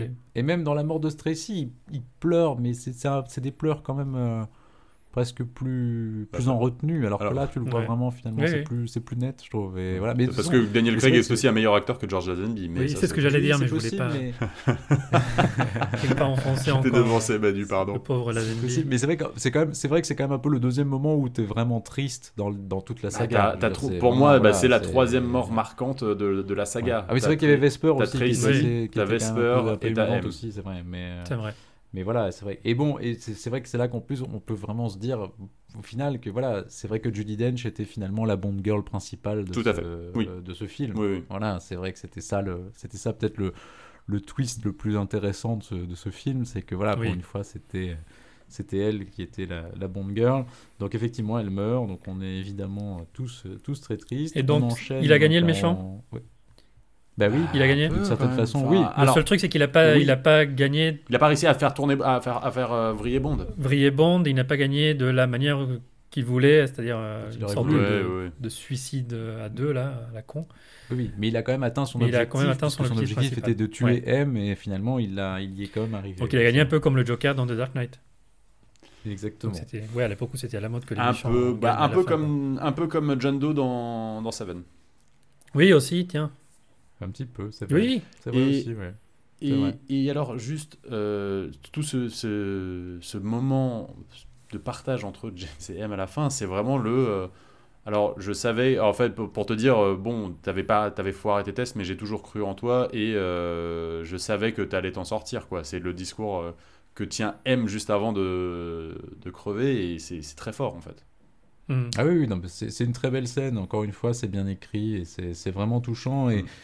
Et voilà, c'est vrai qu'en plus, enfin, je sais pas, moi je me souviens aussi que vraiment je m'attendais pas à ça en fait quand j'ai Ah vu non, le film pour la première fois. C'est- C'est- la, je la mort pas de M, c'est- quand même assez Bah fort. oui, quoi. tu, tu t'y attends pas parce qu'en fait, Mm. M dans, dans ta tête, en fait, c'est pas un personnage qui est, qui est vraiment exposé en fait. Donc, tu- Ouais. en fait, elle a, dans l'absolu, Bah dans les là, autres films, elle a aucune raison de mourir. ouais, Non, bien sûr, mais je veux dire, tu vois, dans les autres films, elle a, normalement, le personnage de M n'a aucune raison de mourir. Enfin, tu vois, il est dans un bureau. Enfin, tu vois, en soi, il n'y a pas de, il y a pas de risque pour lui. Donc, c'est pas du tout un personnage sur lequel tu envisages, tu vois, qu'il puisse y avoir quelque chose comme ça contre elle. Mm. Donc c'est vrai que tu es un peu séché par ce truc-là, parce que tu, tu, tu, tu le vois pas arriver, et c'est vrai qu'en plus, ça te... Et ce qui est marrant, c'est que c'est là aussi que tu vois à quel point c'était un personnage auquel tu étais attaché, et auquel tu, tu... on s'était Mm. habitué, c'est que vraiment sa mort nous fait quelque chose, quoi. On est vraiment ému de, de voir Oui. qu'elle a dit qu'elle meurt.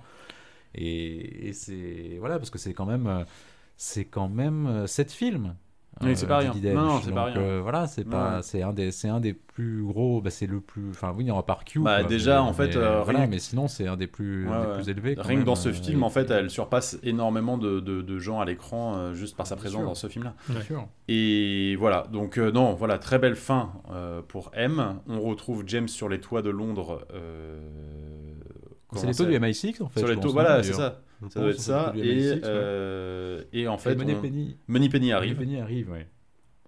Et, Et elle lui offre donc un des derniers cadeaux. terrain. euh, un des derniers cadeaux que M lui aurait laissé, donc c'est ce bulldog anglais moche qu'on avait vu sur son bureau euh, au début du film que James n'aimait pas. Ouais. Et, et, et, et cette réplique est assez, qui est assez, euh, qui est assez juste et assez bien trouvée. C'est euh, voilà, c'est pour vous mettre sur vos, c'est pour que vous restiez au bureau. Elle fait non, justement, c'est pour que pour me rappeler qu'il faut pas que je reste au bureau et que je sois en mission. Exactement l'inverse, ouais. Voilà. Et, et donc là, on, en fait, et là, on, re- on- la boucle est enfin bouclée parce que il arrive en fait, donc il redescend dans les bureaux et euh, on lui dit il y a Mallory qui vous attend et donc ce petit méchant, mais, enfin, moment d'échange entre Moneypenny et James Bond pour la première fois, à lui dire mais en fait on s'est jamais vraiment présenté. D'ailleurs, je Mhm. m'appelle Yves. Yves Moneypenny et là, bon, voilà. Encore une fois, c'est c'est du fan service, mais ça marche extrêmement bien parce Oui. que c'est construit et que euh, tu tu t'y attends pas forcément. Et, et là, en fait, tu commences à reconnaître en fait tous les codes de, du bureau de Moneypenny. Euh, C'est-à-dire le porte-manteau, euh, le petit bureau, euh, tout ce qu'on voyait en fait dans les premiers James Bond avec Lois Maxwell en fait.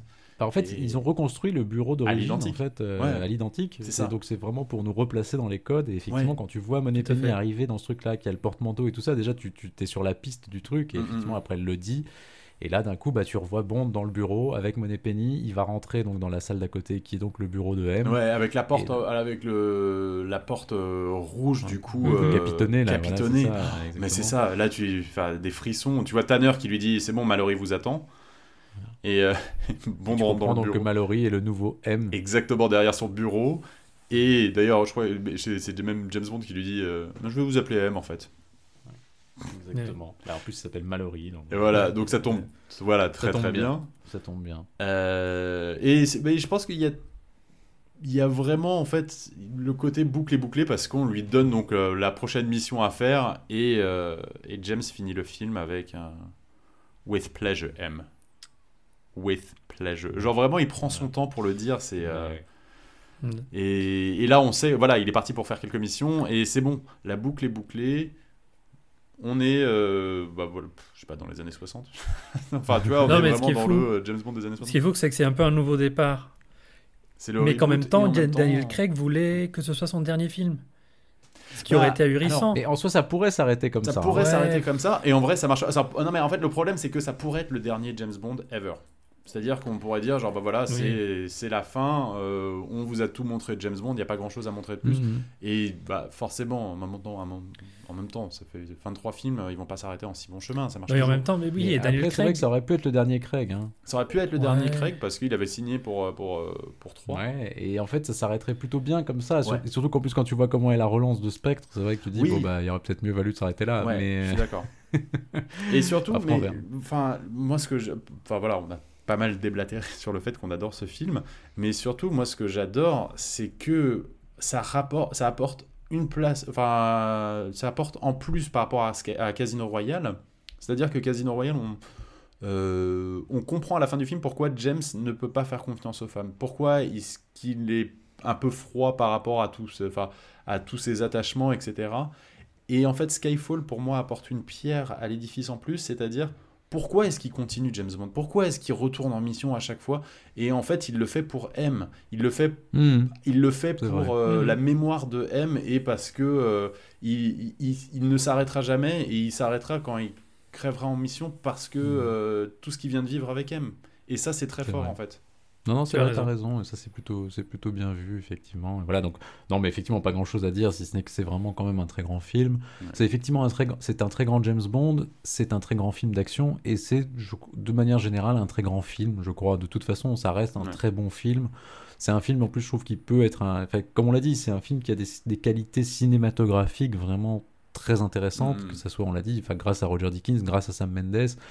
C'est un film au casting quand même assez impeccable. Je trouve que tout- Ouais, tous ouais, les, tous les acteurs euh, du marchent bien. Calibre, hein. Bar- Bardem est incroyable. euh, tous les acteurs. Ralph Fiennes Ralph. Ralph Fiennes quand même qui est toujours Naomi impeccable Harris, aussi. ouais, Dench est génial. au top. Wishaw et Harris ils sont très bien aussi. Je trouve qu'ils apportent un truc. euh, voilà. Et puis, et puis même voilà, on l'a dit, Bérénice Marlowe, moi je trouve qu'elle a, quelque chose, même si elle n'est pas très, elle est pas longtemps présente à l'écran, je trouve que tout ce qu'elle fait, Ouais. c'est très joli les scènes qu'elle a, elles sont très touchantes et voilà. Donc franchement, il n'y a, pas grand chose à dire. Je trouve que c'est vraiment un film qui, où il y a, il y a quasiment, enfin il y a aucune faute de goût, il y a rien, il y a, il y a- tu vois. Tu vois, on s'était dit sur Casino Royale, c'est vachement bien. On avait, mais on trouvait que, tu vois, la scène où il y avait les retrouvailles entre Eva Green et Daniel Craig, il y avait un côté un peu euh, mélo, un peu merdique, avec quelques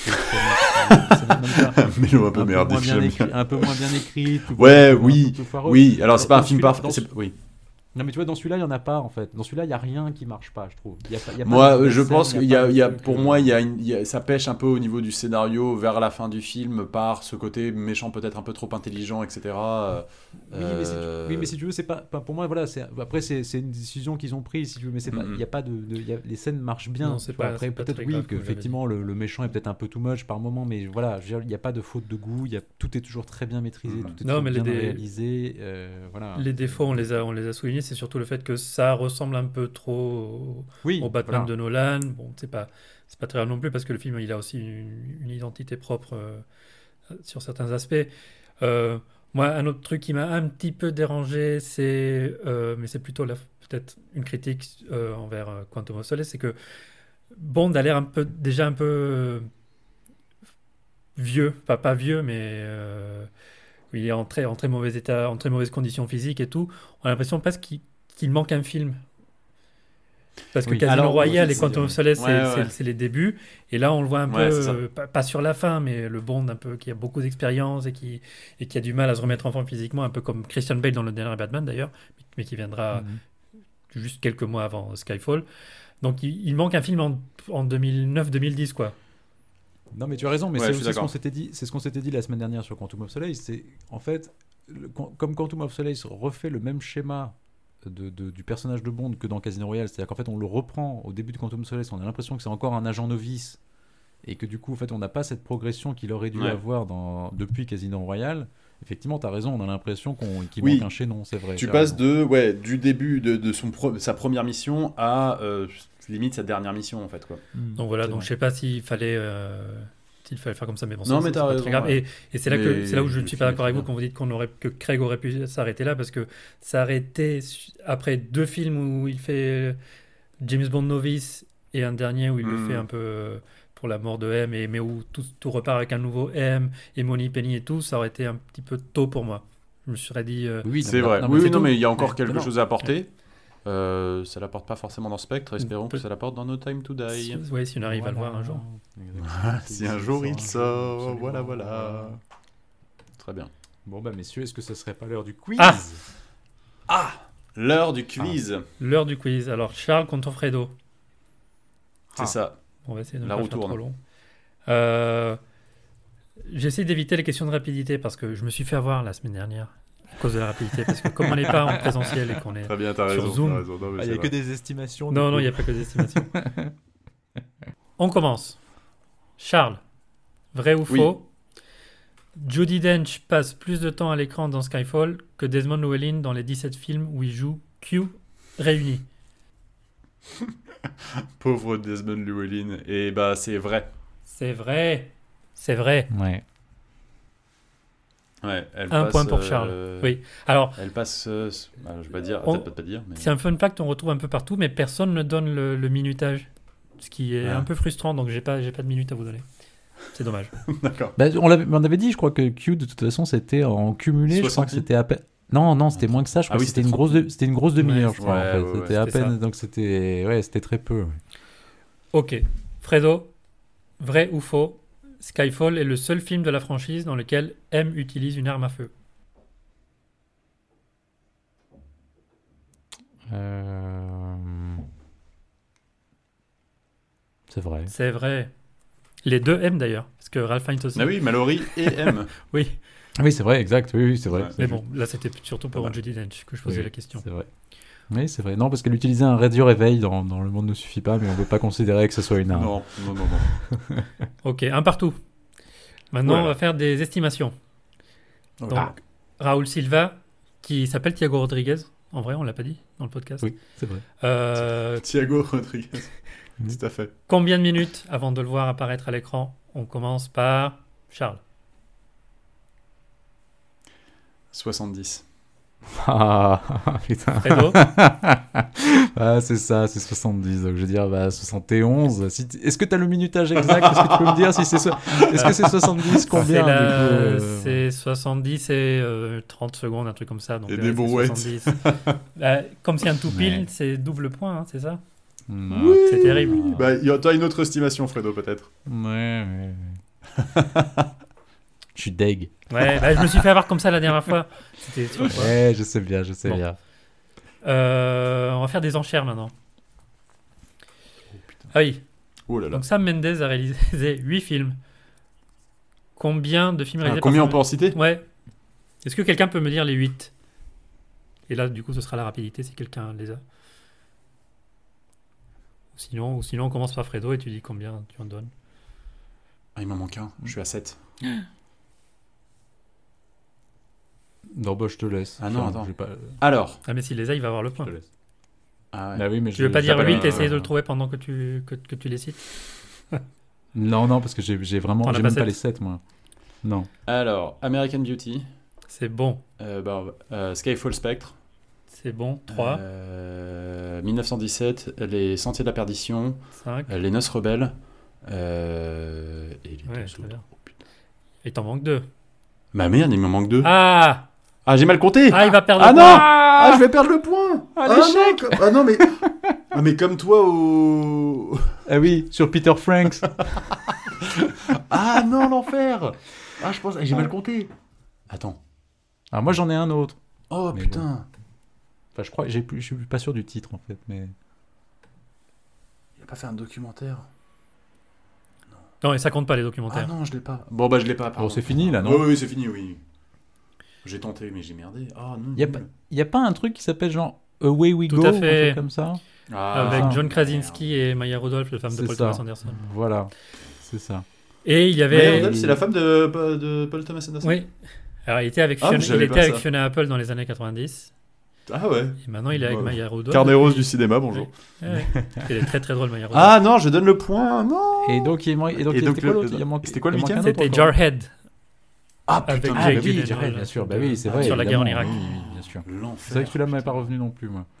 Donc oui, on dit qu'il n'avait pas fait de film d'action, Et- mais il y a, il y a beaucoup d'action dans Jarhead et un petit Oui, peu dans les chemins vrai, des oui. sentiers de la perdition. Et, et Oui, il y a des qui, scènes qui de- joue dans oui, les oui, sentiers de la perdition scènes un peu plus. Oui, oui, c'est vrai. Qui Bah, joue Daniel dans les sentiers de la... Daniel Eh Craig. oui, c'est pas une question Bien de quiz. oui. Deux. Bon bah point pour Fredo, un point, bra... du ouais, ouais, ouais, ouais, 3-2. Oh, Ah. putain, merde. 3-2. Alors, on refait des enchères. Allez. Séverine est la huitième Bond Girl tuée par le méchant. Alors, Ah, la vache. les sept autres, combien Ah oui, pouvez-vous m'en citer? Euh... Ok, j'en suis à 4. Ah, c'est pas mal. Si, si on n'a plus le nom du personnage, ça va ou il faut vraiment le nom du personnage? Non, si tu as le nom de Si l'actrice l'actrice, ou euh, dans le Je vois le très bien de qui tu parles. Tu vois l'idée, quoi. Je vois très bien. Merci, ça me le remet en tête d'ailleurs. Euh... et- Ouais, ouais, j'en ai 4. Je peux pas faire plus. Je peux pas réfléchir plus longtemps, sinon on va, être... euh, on va jamais s'en sortir. Ok. Est-ce que tu peux faire 5 Ouais, je peux faire 5. Ah. Est-ce que tu. T'as dit quoi? C'est c'est n'importe quel James Bond girl, hein? Ouf, qu'est-ce Ouais, mais- tu entends par n'importe quel James Bond girl Non, mais je veux dire, c'est pas forcément la, c'est pas forcément la James Bond girl principale. Ça peut être n'importe laquelle. Ouais, C'est une James Bond girl tuée par le méchant, quoi. ouais. Ok, moi j'en suis à 6. 6. Euh, T'es à 6 déjà? Ouais, je suis à Ah, 6. bah, je te le laisse. Bon, bah. Bah, vas-y, Fredo. Je suis à 6. Alors, je vous l'ai dit un peu dans le, je dit un peu en vrac, hein, mais euh, voilà. Donc, il y a, euh, je crois qu'elle s'appelle Mademoiselle Anders, qui est Maud Adams. Dans, Tout à Exactement. fait. Andrea dans- dans Anders L'Homme au pistolet dans le d'or. pistolet d'or. C'est bon. Oui. Andrea Anders, voilà, c'est ça. Une. Euh, bah, il y a notre ami euh, euh, Paris Carver. Paris Carver, Exactement. Terry Hatcher dans Ne- Demain ne meurt jamais.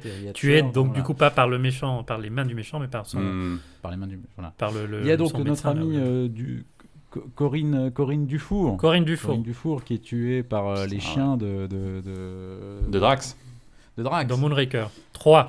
Absolument, dans Moonraker. Tu as l'agent Fields dans Quantum of Solace. Tout à fait. Strawberry Quatre. Fields. Son... Oui. Euh, il y a, je crois, dans mon souvenir, il y a Helga Brandt euh, qui est dans dans On ne vit que deux fois, si mes souvenirs sont bons. Et elle meurt comment? Et elle est tuée parce qu'elle on la tue dans le. C'est c'est Blofeld qui la tue en fait parce qu'elle a raté sa Ah, mission, oui. euh, Mais c'est pas vraiment une bonne girl, Elga Brandt, non? Bah, il couche avec. Hein, Ah c'est oui, c'est. Oui, bonne oui, girl, oui, hein. ça compte, ça C'est compte. une bonne Ouais, girl, oui, c'est une bah, girl. Je l'avais sur ma liste. Par c'est contre, Strawberry. Fields, je l'avais pas sur ma liste, mais on va l'accepter. hein. Oui, oui, ça tient, Ah, elle ça tient. Non, non, les- mais ça se tient. elle ouais. euh, C'est ma liste qui est foireuse. Ouais. On est à 5, il t'en manque une. Et ben on a. Alors je sais pas, Rosie Carver. Ouais, elle bon. Bah oui. par, euh, Bah ouais, les sœurs Carver. Moi, j'allais commencer avec les sœurs Carver. l'épouvantail. Oui, c'est vrai, t'as les sœurs Carver. Oui, c'est vrai, t'as Rosie et Paris Carver. Oui, c'est Ouais. vrai. Ça fait 6. Ouais, Bah, c'est bon, tu l'as, c'est bon, tu l'as. c'est bon. Voilà. Ouais. 3 Et points. j'avais aussi Ah, éventuellement euh, bah, Jill Masterson. Du coup. Ouais, il y a Jill Exactement. Masterson dans Goldfinger et il y avait. euh, Ah, Bah, et Tilly Masterson aussi d'ailleurs. Les deux, enfin, même si Tilly est peut-être pas une vraie Bond girl, mais les deux sœurs Masterson en fait se font tuer par, euh, Ouais. et, par les mecs de. Et à de qui Finger. À qui dont on ne vit que deux fois aussi et Solange dans Casino Royale. Oui, bah oui. C'est vrai, oui, Et t'as raison, oui. Solange dans Casino Royale, absolument. Eh oui, oui, oui. Ok, point pour Voilà. Fredo. Bravo, point pour Fredo, il y a 3-3. Oh là là, c'est chaud. La, dernière, la seule question de rapidité. Ah. Ok. Avant Skyfall, quel avait été le dernier film de James Bond à, avoir- à obtenir une nomination aux Oscars? Les Simons qui m'aimaient? Rien que pour vos yeux. Rien que pour vos yeux, point pour Fredo. Ah putain, oui. la chanson Merde. De Sheena Easton. L'horrible chanson. Parce de que là, on parle, là, on va parler Oscar parce que quand même, Skyfall est le seul film de James Bond à avoir eu, à avoir connu un vrai succès aux Oscars. Et oui. C'est vrai. Ok. Question pour Il Fredo. n'y a pas de question. question J'ai cru que tu allais dire question de rapidité, combien d'Oscars et là. Non, non. Question, question, question pour Fredo. Quel est le seul membre du casting de Skyfall à avoir été nommé aux Oscars depuis que le film est sorti? Bonus si tu me donnes le film. Ah.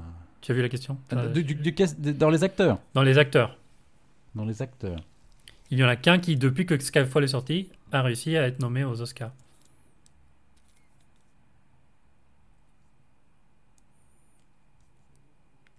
Bah, c'est Ralph Fiennes, non? Non. C'est Ah, c'est Naomi Harris Ah merde. ah qui a été nommée pour Moonlight.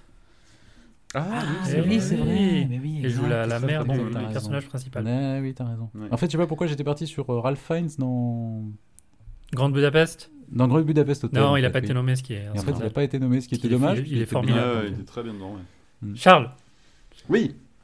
alors question, il y aura une partie bonus. Alors Skyfall a eu deux Oscars. Adèle pour la meilleure chanson Oui. et une autre catégorie. Et bonus si tu me donnes le fun fact qui accompagne cette victoire.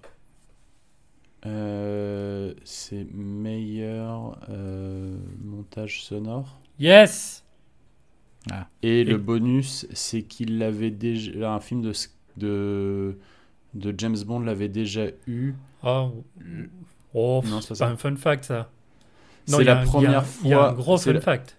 C'est la première fois. C'est la première fois que s'il n'a pas eu montage sonore et pas. euh, Non. Non, c'est pas ça. Non, c'est- c'était Les deux catégories sonores étaient, dé- étaient Non, c'est une départagées. victoire, une victoire ex aequo. Ce qui est très très très très rare aux Oscars. Oui, Ex aequo vrai. avec Oui, vu euh, Zero, vote, Zero Dark rare, oui. 30. Ah oui. D'accord. très bien. D'accord. Bon, bah, je crois, Zero Dark prends 30 quand même le qui aurait, qui aurait dû gagner. euh, Oh, eh, il y a dû gagner 4-3 tout là, les amis. Il y a 4-4, non? Non, 4-4. Mais t'as eu un 4-4, point commun. ouais, il y avait 4-3 pour Fredo avant. Ah oui, la question de rapidité, pardon. Ouais. Oui, oui. Ok. Vrai ou faux, Fredo Skyfall est le seul film de la franchise à avoir été nommé pour l'Oscar de la meilleure photo. Hmm. Je crois qu'il y en a un autre. Donc tu dis que c'est faux? Ouais. Bah non, c'est vrai. Ah merde. Je serais allé sur vrai direct. C'est le seul. All in. D'accord. Là, là, il n'y a pas de point pour Charles, là, c'est juste. euh, Ouais, ouais, ouais, on reste à 4-4. Mais je Charles. peux passer en tête. Vrai Oui. ou faux? Attends, Oui. perdu- oui. Euh, Skyfall est le seul film de la franchise à avoir été nommé pour l'Oscar de la meilleure musique originale. Non, pas la chanson, mais la musique.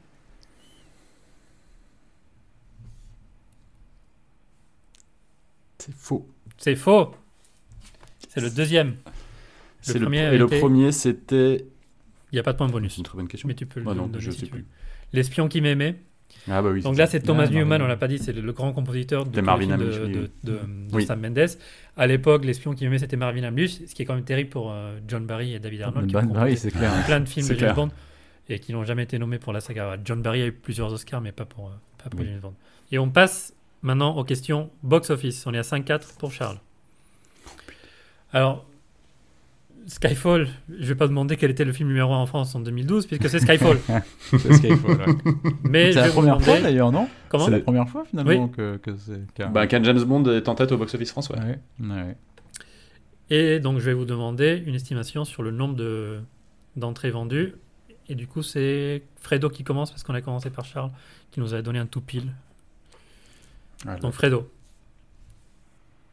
C'est 7 millions. 7 millions 2. Ok, tu dis 7 millions 2. J'ai Charles. 7 millions 1. Et en fait, je le fais pas pour, euh, pour être juste en dessous, mais je crois que c'est un tout pile. Non, je, je tente le tout pile. Ce n'est pas un tout pile, mais tu Ah, as gagné c'est- ces 7 millions. Ah putain C'est pas vrai Ah, fait chier. Ah, je l'ai tenté. Bon. Ouais. euh, Bah, quel Charles a gagné du coup, non? Bah, il reste deux questions. Il y en a une pour chacun. Donc, euh, Oui, non. ouais, il a gagné. mathématiquement. Bon, Oh là là, putain. on fire. on va parler maintenant de box-office monde, puisque pour la France, c'est moins intéressant.